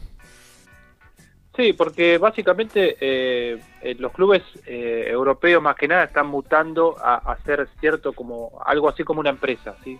Ya dejan de ser de los socios, pasan a ser eh, de, de una persona o de un grupo empresario. ¿sí? En este caso, el... Perdóname, Elian, no, escucho muy alto la música. Dale, dale, ahí la bajamos, ahí la bajamos. Perfecto, ahí escucho mejor. No, les comentaba, en este caso el, tenemos que empezar por el, el millonario más nuevo, digamos, ¿sí? O el club millonario más nuevo, que es el Newcastle, que cuenta, como repasamos hace unos días, eh, con su nuevo dueño, que es Mohammed bin Salman, que es un eh, árabe que obviamente tiene eh, muchísima plata, en este caso tiene una fortuna evaluada entre 150 mil millones y viene a eh, poner un poquito más de distancia con respecto a los clubes más eh, más débiles de la Premier, ¿no? O sea, con, con la Pero por- lógica, con la lógica de, de- de la billetera de este muchacho, estamos hablando que tiene mucha más que los dueños del City, eh, que los dueños del, del, del Tottenham, creo que también tienen, eh, tienen alguna ahí, alguna, algún arreglo. Eh, es, es una diferencia bastante. O sea, el Newcastle podría, si, si no hubiese fair play deportivo, haría un desastre en el mercado. Te, te hago una comparación. Eh, Sheikh Mansour, que es el eh, dueño, digamos, del PSG, se estima que tiene una fortuna de 23 mil millones. Eh, el dueño de Newcastle, en este caso, tiene más de 10 veces más de lo que tiene el de PSG. Así que imagínate la plata que tiene. Claro, podría. Messi, Cristiano, Slatan, Mbappé, tranquilamente, todos juntos podría meter ahí. Al, al lado, Mansur al lado de Salman es, es pobre, digamos. Así que Claro, no llega a fin de mes. eh, me, ima- me imagino que está tramitando la, la tarjeta alimentar. Claro, más o menos. eh, el ATP, el alimentar, todo. ¿no? Llega tranquilamente al 2121, Salman. Claro. Sin problema, con este ritmo de vida.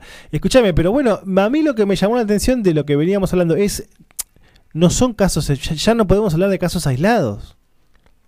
No, no, no, no, hay varios, ¿eh? Y a- algunos en mayor o menor medida, obviamente hay varios equipos que, que están operando de esta misma forma. Ya los, eh, los hinchas ya no dejan, o mejor dicho, dejan de ser eh, partícipes de las decisiones del club para que eh, una cabeza la tome, tome las decisiones por ellos.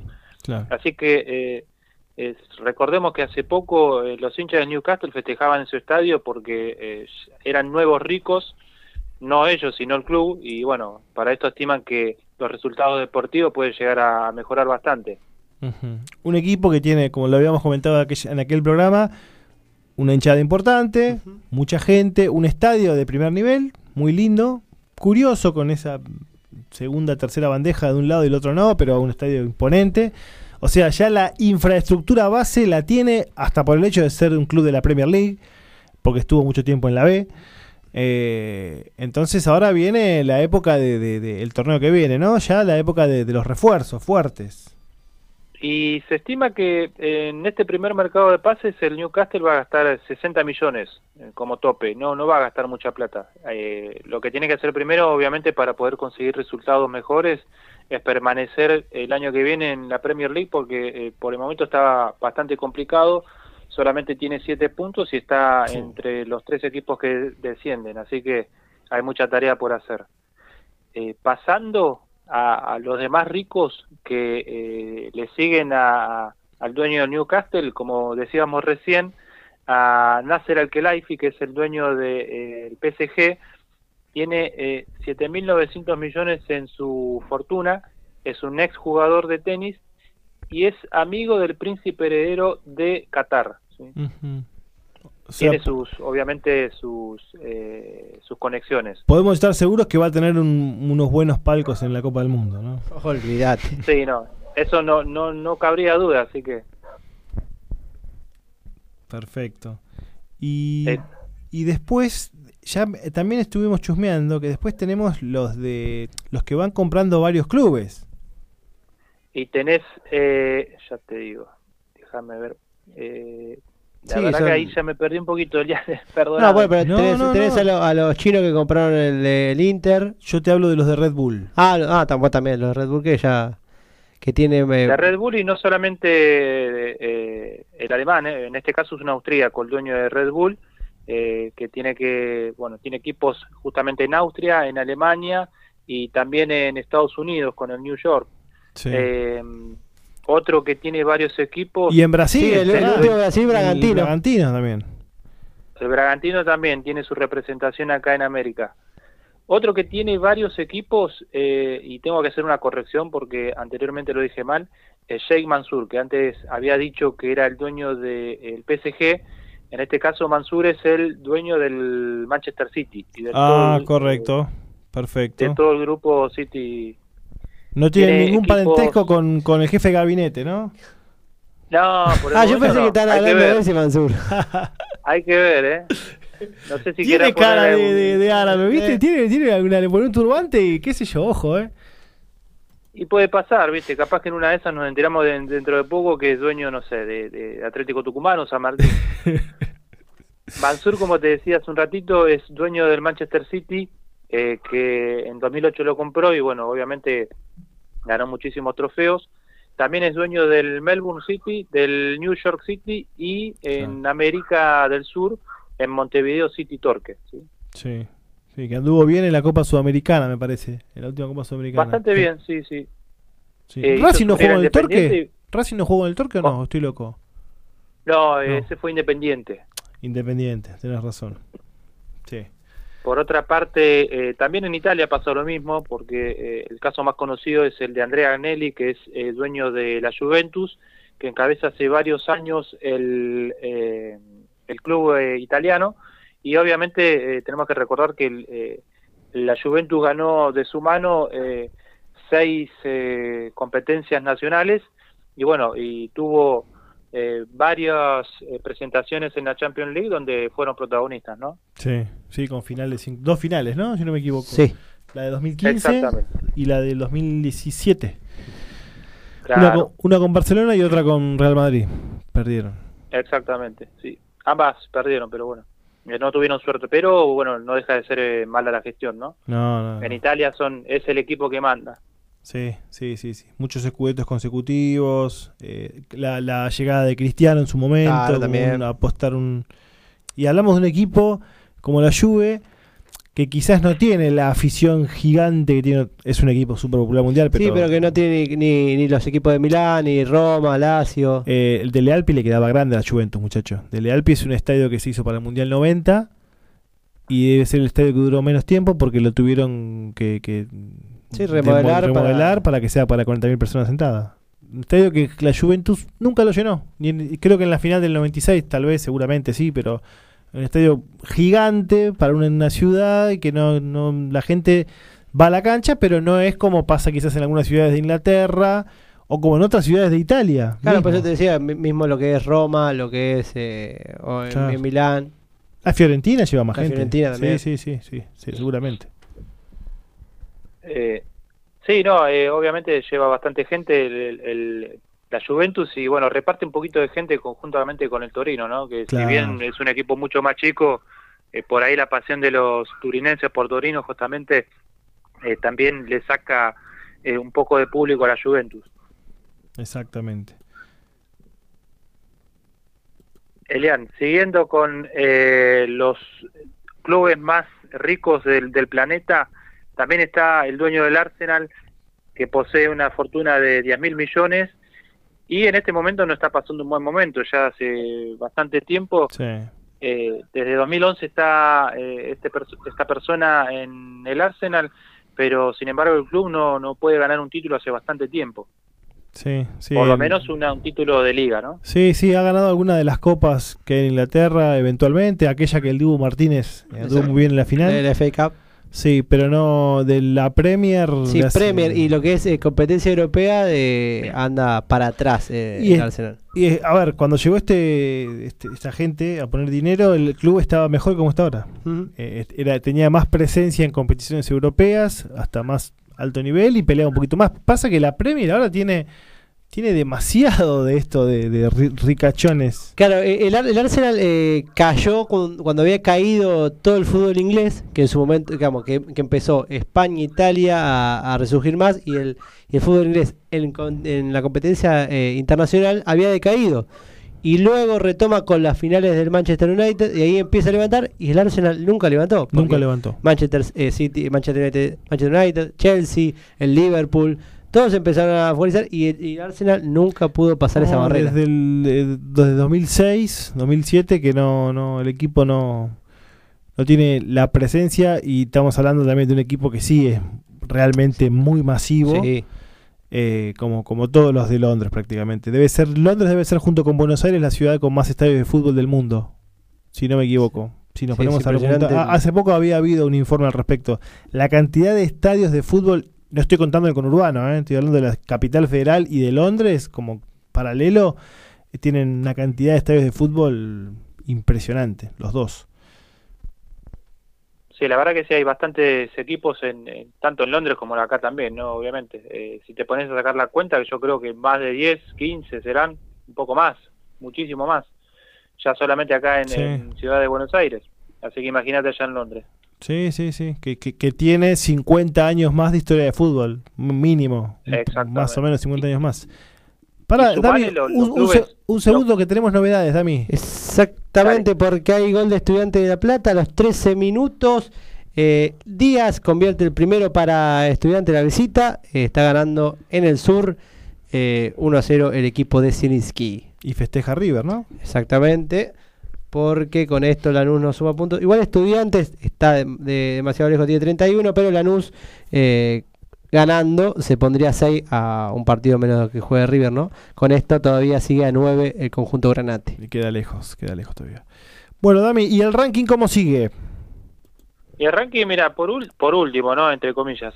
Eh, Wu Wanchang, chino, del Wolverhampton, sí, que eh, estos últimos años viene haciendo muy buena campaña de mano de la mano del de Adama Traoré, por ejemplo, de Raúl Jiménez, el, el 9 mexicano, que es un pilar de su equipo, y eh, el que le sigue, y te doy como bonus track, sería el número 11, Dimitri Ribolovlev, ¿sí? del, Mónic- del Mónaco francés. ¿sí? Bonus track, ¿sabes por qué? A ver. Agárrate. Es, es un empresario del fútbol y de bienes raíces. Compró el club eh, al príncipe Alberto de Mónaco en 2011. Compró una parte, o la mayor parte es el 66% el que tiene, pero tiene un dato curioso, ¿sí? Y no menor. Estuvo 11 meses en prisión acusado de ser el autor intelectual del asesinato de un accionista de su empresa. Mira vos. Negocios. No podía faltar el informe de Damián sin un Claro. asesinato, ¿no? Sí, sí. Eh, La, la dato parte curioso, Mauro. Z de, de Damián. ¿esto cuando ya era dueño del club, de Dami? Eh, no, si te digo bien en qué momento fue, te miento. Dato curioso es que tuvo 11 meses de prisión y bueno, obviamente lo que hace La Plata es te saca automáticamente de esa parte y bueno, eh, y deja como todo impune, digamos. El Wolverhampton, el equipo, eh, perdón, eh, estás hablando del Mónaco, pero el- lo- los Wolves, me estaba acordando que es el equipo de Robert Plant, de Led Zeppelin, que inclusive ha estado, eh, ha sido dirigente. Robert Plant, que es uno de los Mirá músicos más importantes de la historia de la música en general, ¿no? Del rock and roll ni hablar. Eh, sí, sí, sí, Robert Plant, fanático de los, los Wolves. Eh, así que, bueno, no, no podía faltar un, un arresto domiciliario, un caso de corrupción, un escándalo. Son, son esos datos curiosos que no suman, pero suman, ¿viste? Sí, sí, sí, sí, le dan, le dan otro tinte a- al informe. Tinte Pero- de sangre, pero. Medio violento. Pero vos decís, pero ¿cómo puede ser que sea dirigente y o tenga tanta plata y sea dirigente y esté libre? Pero bueno, las cosas son así. Mientras tenés plata, Bueno, mira, acá sin tener esos, esos eh, sin manejar esos números, si te pones a hurgar, algunos dirigentes del ascenso y de primera división tienen bastante Un prontuario bueno. No, eh, creo que no tenés que ir a la, a la segunda división. eh, Creo que ya en primera, Sí, si te eh. pones a investigar, eh, en- encontrás bastantes casos raros.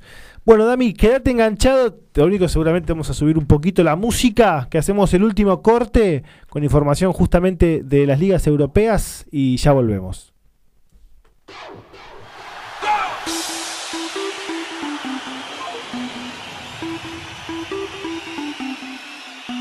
The concert.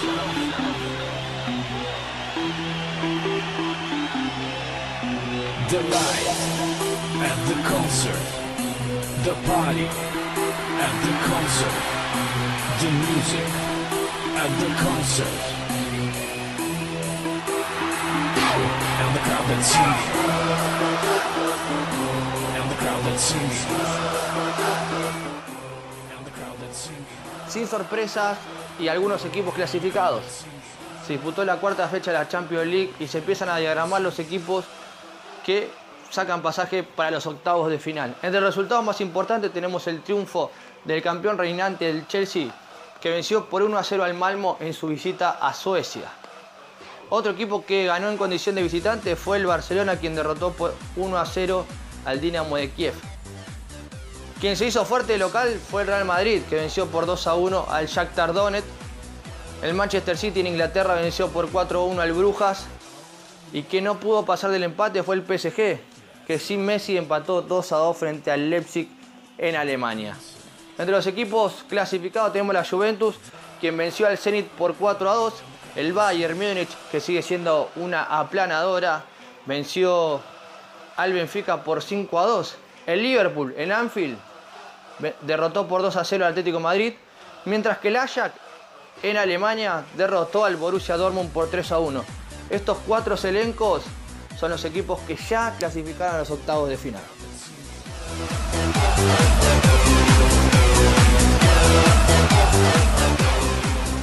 No todo es orejona.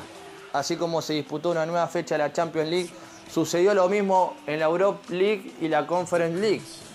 En el segundo torneo de importancia de Europa tenemos la victoria del Napoli por 4 a 1 al Legia de Varsovia de Polonia. Buen triunfo de los napolitanos en condición de visitante. Quien se hizo fuerte de local fueron el Olympique de Lyon que le ganó 3 a 0 al Sparta Braga y el Bayer Leverkusen que goleó por 4 a 0 al Betis. Entre otros los partidos importantes, el Leicester City empató 1 a 1 frente al Sparta de Moscú. En la Conference League, en el debut de Antonio Conte en el banco de suplente del Tottenham, el equipo londinense venció por 3 a 2 al Vitesse. La Roma empató 2 a 2 frente al Bodo Glimt de Noruega luego de aquella goleada que le propinó el elenco nórdico por 6 a 0. Quien ganó en condición de visitante fue el Feyenoord 2 a 1 a la Unión de Berlín y el Rennes francés le ganó 1 a 0 al Mura. Estos fueron los resultados más importantes de las competiciones europeas.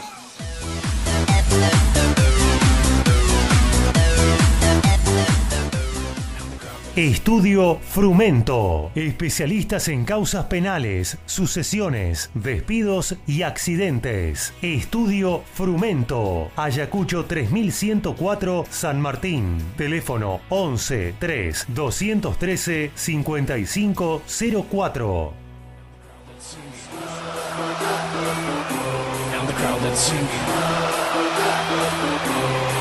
And.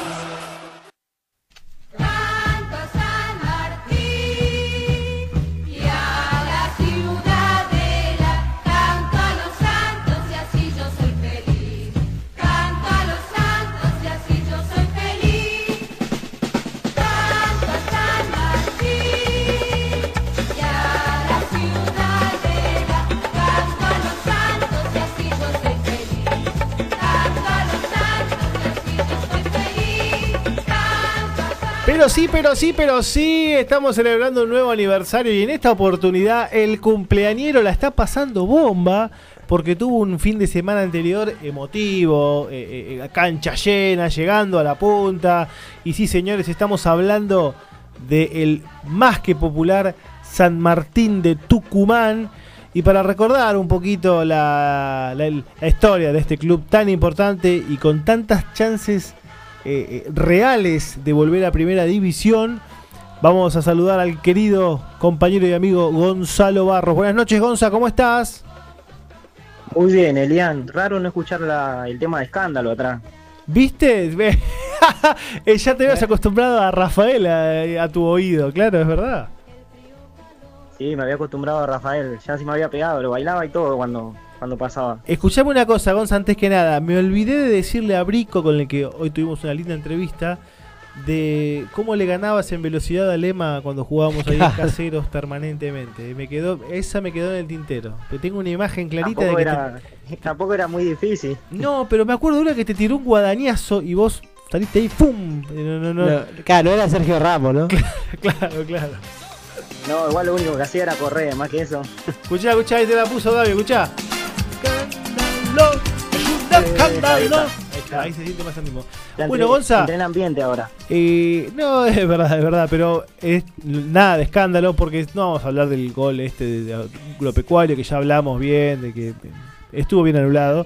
Pero la verdad que a San Martín le toca festejar su cumpleaños en un momento muy especial. Y tiene partidos complicados también. Porque mañana juega contra Quilmes y en la última fecha eh, recibe a Tigre. Sí, hermosa definición. Hermosa. A, a ver, Nunca, o sea, como si tuviera guionado, es ¿no? lo que dijo Brico, parece que, que, que la leyenda- o sea, a propósito, pero al mismo tiempo te digo, si sale aereoso estos dos partidos, te das cuenta que es un campeón súper legítimo. Claro. Claro, depende de él, acá como dice Gaby. Depende de, de San Martín, que tiene varios logros en, en su carrera, en sus 112 años de historia. Sí, Vamos sí. a repasar un poquito. si Vamos, parece, adelante. Bueno, fue fundado el 2 de noviembre de 1909. Su nombre remite al general José de San Martín. Mira, investigué hasta el apodo. ¿Por qué le dicen ciruja? El ciruja. Esto sí que es interesante saberlo, porque suena un poco despectivo. Sí, pero es por su, por su origen humilde, porque por su proximidad al mercado de abasto. Claro. En un principio le decían verdulero. Me parece que suena peor, ¿no? Y no sé, ¿eh? a ver, verdulero, qué sé No, yo. creo que o sea, ciruja, o sea, por la palabra así como más agraviante que decirte verdulero. Sí, verdulero de última es, una, es, Era es un oficio, es un oficio, ya está. Y Es en- una manera de en ganarte la vida. principio al, bueno, a los de Atlético le decían pituco o le decían ojitos verdes. Porque es como que los de Atlético son más chetos Sí. y los de San Martín son, son más cirujas, por así decirlo. Hay algo de eso, ¿eh? Pero fí- fíjate, Gonza, que en todas las ciudades que están así eh, partidas por dos clubes, eh, tenés esa, un poquito esa cuestión, sobre todo a principios del siglo pasado, ¿no? Quizás que se, se, se- se manifestaba más. Esa rivalidad que existe. ¿Sabes? Un dato que me llamó la atención, bueno, hay unos cuantos. Que, bueno, fue el primer campeón del, del norte, del interior. Esto fue en 1944. Par- eh, en su segunda participación en una Copa de Primera División. Se consagra campeón. Me llama la atención también cómo se definían antes los, los partidos.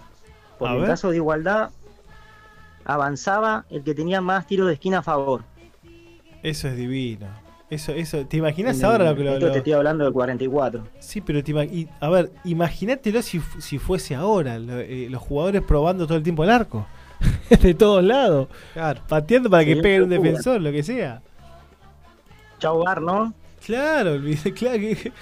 y Ya re- reclamaría si fue córner o no los VAR y si el partido duraría 6 Oh. horas mínimo, más o menos. El partido duraría 10 minutos de juego y 8 horas de debate. Reclamando si fue córner Eh. o no. No, qué locura. Bueno, mirá, en los cuartos de final del 44 empata 2 a 2 con Boca y avanza por diferencia de tiro de esquina. En las semifinales gana de la misma manera ante Sarmiento de Chaco, también por diferencia de tiro de esquina. Y en la final derrota News por 3 a 1. Qué- qué increíble. Increíble cómo, cómo avanzó de ronda. Bueno, eh, hablamos de un club onza que aparte lo que tiene como distintivo, que lo hablamos hoy durante todo el programa, es eh, una gran cantidad de hinchada. Tienes una, ya no entran, no entran más. Eso que en la Ciudadela tiene capacidad para 30.000 personas. Pero Sí. a veces hasta se queda gente afuera de, la, Le de lo queda que lleva. chico. No solamente San Martín, también Atlético. Sí, sí, sí. Bueno, por eso también el clásico se vive como se vive, ¿no? Ahí, con, con- con esa intensidad, con esa cantidad de, de- de- de público siempre a cancha llena. Yo creo que los dos clubes ya podrían tener estadios un poco más grandes tranquilamente. Sí. Tranquilamente. Después otro resultado que recordamos mucho es el 6 a 1 a Boca. Sí, eso En que, la que eso bombonera fue. de la temporada 87. Ah, 87, ahí está, no me acordaba. Sí, yo creo que ahí el equipo empezó también a tomar una notoriedad nacional más grande, porque está bien que agarró al peor Boca, el Boca de la remera pintada con fibrón, eh, pero pero siempre un resultado así. Y fue en la bombonera, ¿no, Gonza? En la bombonera, sí, por 6 a 1. Después en el 2003 viene, podemos decir, su declave, porque pierde por penales ante, ante Florida y desciende a la Liga Tucumana. Claro. Pasa del Argentino B a la Liga Tucumana. Claro, y ahí, ahí sí que cuesta volver, porque a Eso es diferencia lo que de lo que hablábamos, que cuesta mucho volver, más Sí. de la liga, va de una liga provincial. Sí, sí, no, no es como en, en los torneos afistas, en la D, en la C, que donde además de tener más recursos tenés menos distancia, menos equipos. En, en los torneos del interior es mucho más difícil. Está bien que ya es una liga tucumana no tenés el tema de las distancias, Eso sí, eso es lo que cambia. pero los recursos son complicados, muy complicados. Fíjate lo que le está pasando ahora, hay un club del Federal que no sabe si va a presentar eh, torneo el eh, equipo la liga que viene. Eh, pasa mucho esto. Pero Tucumán supo resurgir. Me acuerdo mucho, Gonza, eh, el ascenso que tuvo en el 2008. El 2008, eh, me acuerdo un defensor de apellido Monje que era, pero más duro. eh, Viste, tipo Carbonari en su retiro, así ancho, duro, medio con, con poco pelo. Jugaba Saavedra de Mucho 3, ¿no? El de, el de Quilmes. Raúl Saavedra jugaba de 3 y jugaba eh, este muchacho que después fue a Banfield. eh, jugaba. Ay, se me fue el nombre. Jugaba el, el ídolo de. de- no, no, eh, Vega, el de Platense. Vega, el de Platense. Daniel Vega, de Platense. Yo cuando fui a la cancha nos hizo un, empatamos 1 a 1 con Colón, nos hizo un gol él. Eh, y ese equipo duró poco. Y después de ese ascenso ascendió Atlético y se consolidó más que, que San Martín. Gonza, ¿cuándo fue el, el último paso en primera de los tucumanos? Bueno, pero me llama la atención eso, vos recién nombrabas el 2008 y desciende a la Liga Tucumana en el 2003. Del 2003 al 2008 asciende a Primera División. Claro. En cinco años En metió cinco como años. cinco ascensos, claro. Sí, pasó del Argentino B al Argentino A, del Argentino A a la B Nacional y de la B Nacional a Primera. Ah, increíble. Y de- después tuvo de nuevo en el Nacional eh, unos cuantos añitos. Bueno, más o menos, porque ¿cuándo fue el, último paso en primera? 2000... El eh, 2018. 2018. Con, que de hecho al día... 2018 que le gana la final a Sarmiento de Junín por el ascenso en un global de un 5 a 2. La ida Claro. terminó perdiendo 1 a 0 y ganó 5 a 1 el partido de vuelta. Claro, con el gol de Taka Bieler, me acuerdo. Taka Bieler que anduvo muy bien. Sí, sí, sí. Eh, algunos jugadores de ese paso por primera todavía los conservan. En realidad se fueron y volvieron, como es el caso de Tino Costa, que es hoy por hoy una de las figuras. de En realidad hoy está alternando, pero en la primera parte del campeonato fue, fue muy importante. Eh, y, y ahora, Gonza, para vamos a repasar lo que le queda de acá hasta el final del, del campeonato a- al Ciruja para ver si vuelve o no a primera división. Sí, mañana 17 y 40 estará enfrentando a Quilmes eh, de visitante y en la última fecha recibe a Tigre en la Ciudadela. Ese va a ser el partido, ¿eh? Ese va a ser el partido. O sea, mañana seguramente mucha gente de Quilmes, etcétera, pero el último partido, el estadio ese... Una caldera. No te da ganas de estar, no te da ganas de estar, Eh, ¿no? Tengo ganas ya de la primera rayadita y ya hinchar por San Martín. Estuvo cerca también de ascender eh, en el 95 cuando ascendió Colón y Estudiantes de La Plata, eh, que perdió la final del reducido, eh, que también tenía un buen equipo. Se pinchó al final, pero tenía un buen equipo. Ese año Estudiantes tenía un equipo. Y, y lo que decíamos antes, ¿no? Qué lindo sería el clásico tucumano en primera. Sí, sí, sí, sí. Sí, porque... y bueno, se volvió a jugar ahí cuando subió en el 2018, Elian. ¿Y cómo le fue? de- luego de 37 años. Eh, fue triunfo para el Santo por 3 a 2. Ah, que perdía 2 a 0, si no me equivoco. Y lo da Perdía 2 vuelta. a 0, le dio vuelta, terminó ganando 3 a 2. Ah, una locura. Hermoso. Hermoso, hermoso. Bueno, es- esperamos, Gonza, eh, tenerlo de nuevo en, en primera división. ¿Algún dato más que quieras agregar? ¿Alguna curiosidad que te haya llamado la atención? Que mi papá jugó en la primera de San Martín de Tucumán. Esa. Era. ¿En qué año? ¿En qué año? El dato de color. ¿En qué año? En el 82, 83. 82, señor Barros. ¿Nombre, nombre de pila de tu viejo? Sergio. Sergio. Ah, como vos. Escúchame.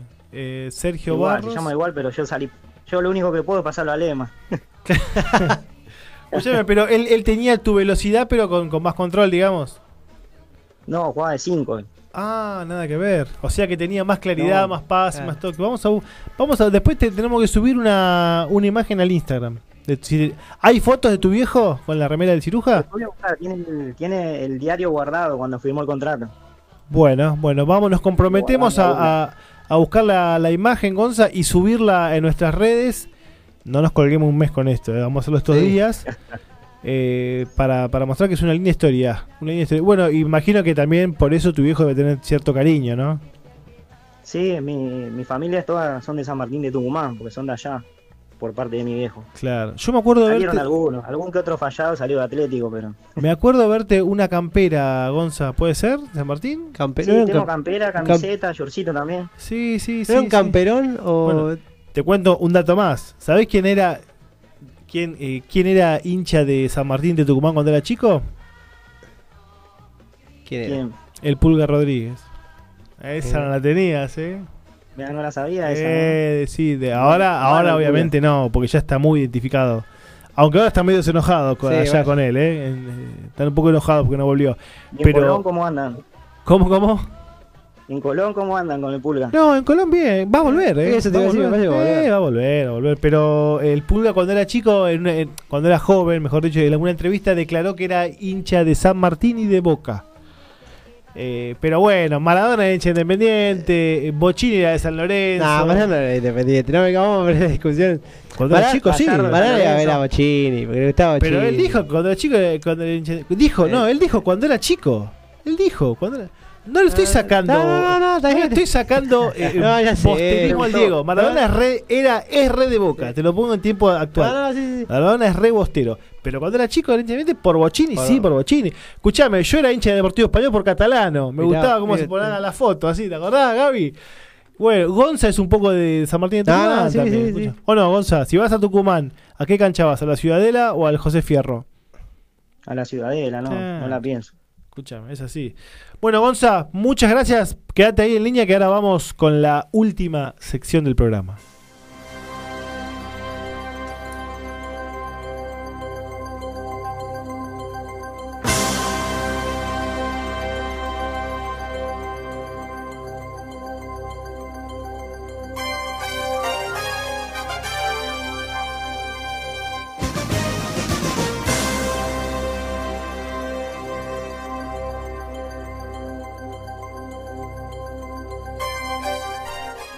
Sí, señores, hoy no lo tenemos a Alexis Santos. Hoy se tomó una pequeña licencia. Le dimos permiso para que se tome el fin de semana y quizás se tome otras más. ¿eh? Ya, vamos estar- ya va a estar él contando por qué razón. No es nada malo, está todo bien. Quédense tranquilos. Sin embargo, igualmente abordamos la sección de narices chatas. Con, eh, hoy no la podíamos obviar porque tenemos este fin de semana la pelea más importante en lo que queda del año a nivel internacional que es En Las Vegas, la de Canelo contra Plant. Recordemos que esta pelea se viene fogoneando ya hace varias semanas con aquel careo que terminó en escándalo. Eh, hoy tuvimos el pesaje, todo ok, todo perfecto, 10 barra 10 para los dos, no va a haber problemas, pero mañana desde por la pantalla de ESPN a la noche van a poder disfrutar, son esas peleas que está bueno que te eh, que consumas las previas, porque Claro. te encontrás con unas previas a veces que te Que, son, sorprenden. que están muy buenas, sí, eso sí, las previas de, esas competiciones están muy buenas. Me llamó la atención respecto a la pelea que Saunders, que fue el último oponente de Canelo, el último que perdió contra Canelo, eh, habló bastante bien del rival, como que le puede llegar a hacer alguna complicación. El favorito es Canelo, va, va por todo, va por todo. Pero me, los boxeadores, para declarar, son mucho más piolas que, que los futbolistas en, en- en- en- en el sentido de... No piensan tanto en lo que va a pasar Con una el cassette, no, Sí. no está con el cassette puesto. O sea, si no saben, no saben. No, no, no, no hay tanta estrategia en una declaración para algo a futuro. Más allá de alguna chicana para una pelea que quieras buscar, ¿no? Eh, así que en las preliminares, por ejemplo, la de Crawford y Potter va a estar muy, muy para tener en cuenta. ¿sí? Mañana, recuerden, pantalla de ESPN a la noche. Canelo contra Plant. La pelea que realmente vale la pena que miren. Son esas. En mi caso, yo eh, ya te- estoy con mi hija que la tele que tiene ahí al lado de ella es la que está mejor para ver la- las peleas o los partidos. Entonces Hasta se duerma, gaja, ya que- está dormida a la hora de la pelea porque siempre son más de las 12. Así que la- yo la miro con el volumen bajito, pero sí me fumo todas las, las preliminares. No, sí, que aparte son más cortas y se hacen más amenas. Y por el ámbito local, Turche también Exactamente, porque algo. claro, porque tuvimos la noticia que el 20 de noviembre vuelve eh, las peleas a Luna Park. Está fogoneado por eh, boxeo de primera. Muy bien. Eh, y estará peleando nada más y nada menos la vuelta de la Tigresa Cuña. También estará Brian Suárez, Kevin Para Muñoz. aforo total, ¿no? Aforo total, sí.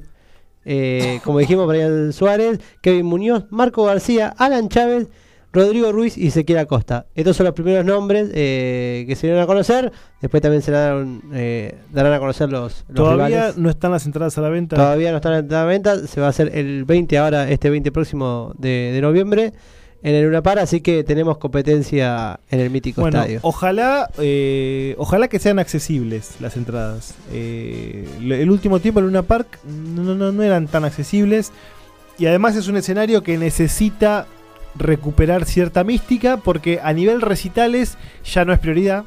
Desde que está el Movistar Arena y el, el- el de- el de Tortuguitas y alguno que otro más. Pero desde el boxeo, que es la esencia de este estadio, eh, y para lo que fue hecho, para lo que fue hecho, eh, necesita recuperar esa mística. Ojalá que puedas darse con un marco de público lleno. La tigresa te, te garantiza Eh, ese boom. Sí, que tiene eh, bastantes años la tigresa. Eh, así que también no sé si es su última pelea o, o- o pegan el palo. Más o Sí, menos. estará por ahí, salvo que pelee y le dé el gustito de una más, ¿no? Eh, El famoso cantito de una más y no juega más. Vamos a contarle a nuestros oyentes que cuando estudiábamos nosotros en la zona de caseros, la hemos cruzado varias veces. Sí, señor. Eh, En- entrenando. En el, el el mítico sedén de, de tres se, redes. ven, se ven dos. Yo la crucé a la tigresa dos o tres veces y me lo crucé también a un personaje del fútbol muy especial, a Pablo Lunati. También Pero- otro, pero- otro de la zona. porque por él es vecino, él, él es vecino del barrio. Bueno, Turche, no- nos estamos quedando sin programa. Exactamente, pero antes de irnos, ¿No tenemos muchos mensajes que, que nos quedaron colgados. No, mensaje no, de- no, ya te digo todos los saludos por, por Julián Brico por la excelente nota. Le iba a repasar eh, la, la B Nacional, que Mitre sigue ganando 1 a 0 a Atlanta, que Instituto por la zona B sigue empatando 1 a 1 contra Villa Dálmine, y en el entretiempo Brown de Puerto Madryn está ganando de visitante Atlético Rafaela 1 a 0. Después, eh, por la primera edición, Estudiante de La Plata le sigue ganando 1 a 0 en casi 40 minutos a Lanús. Eh, y con esta victoria de- del pincha, a Lanús se le aleja las chances mínimas que tenía de acercarse al conjunto de Marcelo Gallardo. Repasamos la fecha de primera antes de cerrar. ¿Cómo no? Sí, ya la estamos buscando. Arrancamos el sábado. Godoy Cruz Talleres. Colón Platense, Independiente Arsenal y Atlético Tucumán ante Racing. Después el domingo, Sarmiento en Junín ante Central Córdoba, Gimnasia Banfield, Vélez San Lorenzo y cierra la jornada del domingo River Patronato. Mientras que el lunes, Newell's Unión, Huracán Argentinos y cerrando la fecha en Mar del Plata, Aldo Civi ante Boca. ¿Viste el horario de Copa Argentina de Godoy Cruz contra Talleres? No, pero ya se lo digo. Quedó después del partido de Argentina. Claro, el partido de Argentina es 8 y media. Bueno, arranca 22.30. O sea, se van a ir a dormir bastante tarde. eh, Lindo para un partido, En ¿no? el estadio Juan Gilberto Funes. No entiendo por qué no usan el estadio de la Pedrera, que está mucho más lindo. Pero bueno, en definitiva. Cosas de la Argentina. mismo. Argentina, bienvenido. Y hablando de bienvenidas, eh, tenemos acá a nuestro acompañante, el señor Grosso, que en un ratito va a estar con su programa. ¿Cómo estás, Sergio? ¿Todo bien? ¿Qué tal, chicos? ¿Cómo andan? Todo tranquilo. Yo quiero invitar A a, ver, a ver. toda la audiencia de este programa, que son muchos, a que se queden un ratito más porque vamos a iniciar con un cuento de fútbol. Ah, pa- para, para, decime el autor, aunque se, ¿se puede decir el autor o no, tampoco te mato. Mm. Ay. Vos sabés que es un. eh, eh, yo soy ba- muy lector de, de literatura futbolera y después también me fui a lo sociológico del fútbol. Pero eh, se, ge- se creó como un género y Alejandro Apo en una de sus, de sus prólogos lo describe muy bien y habla de los autores de este género. Apo que escribió prólogos para varios libros y que él en su programa Todo con Afecto eh, leía cuentos, así saltó a la luz eh, Sacheri. Bueno, Claro. Sache- te iba a nombrar a Sacheri, que Apo lo, lo lee permanentemente y tiene cuentos hermosísimos de fútbol. sí, sí. Este que voy a leer es de mi propia autoría. así Ah, que- mire usted. Por eso no quería decirlo por una cuestión de, de- de timidez. Me encanta, me encanta. Pero es un relato breve que describe un poco el tema que vamos a tratar hoy, que es la inclusión. Muy bien. Y la inclusión. Que está muy de, fútbol que aparte es muy pertinente ahora, ¿no? Con lo, con lo es que estamos muy, viviendo. muy pertinente y es un tema muy amplio que lo vamos a enfocar desde un montón de puntos de, de vista y creo que va a ser eh, bastante bueno y, y arrancando obviamente con ruido de cancha y todo eso, ¿eh? Así que quédense, quédense. Mira, te hago un- una línea más. Yo me acuerdo que hablaba de Osvaldo Soriano, hablaba del tema del fútbol en los pueblos de la Patagonia y demás. Eh, Fontana Rosa de la amistad, puntualmente, y de los códigos del barrio. Eh, y Sacheri desde el aspecto, desde la visión del conurbano. Claro. ¿no? Desde la quiere pelota de trapo, te diría casi. Sí, sí, sí. Pero bueno, eh, los invitamos a que se queden en compañía del acompañante por MG Radio y, y nosotros nos reencontramos el próximo viernes. ¿Nos reencontramos el próximo viernes? Vamos, sí, lo vamos a reencontrar. Vamos a ir avisándoles a ustedes en las redes sociales. Muchas gracias. ¡Chau!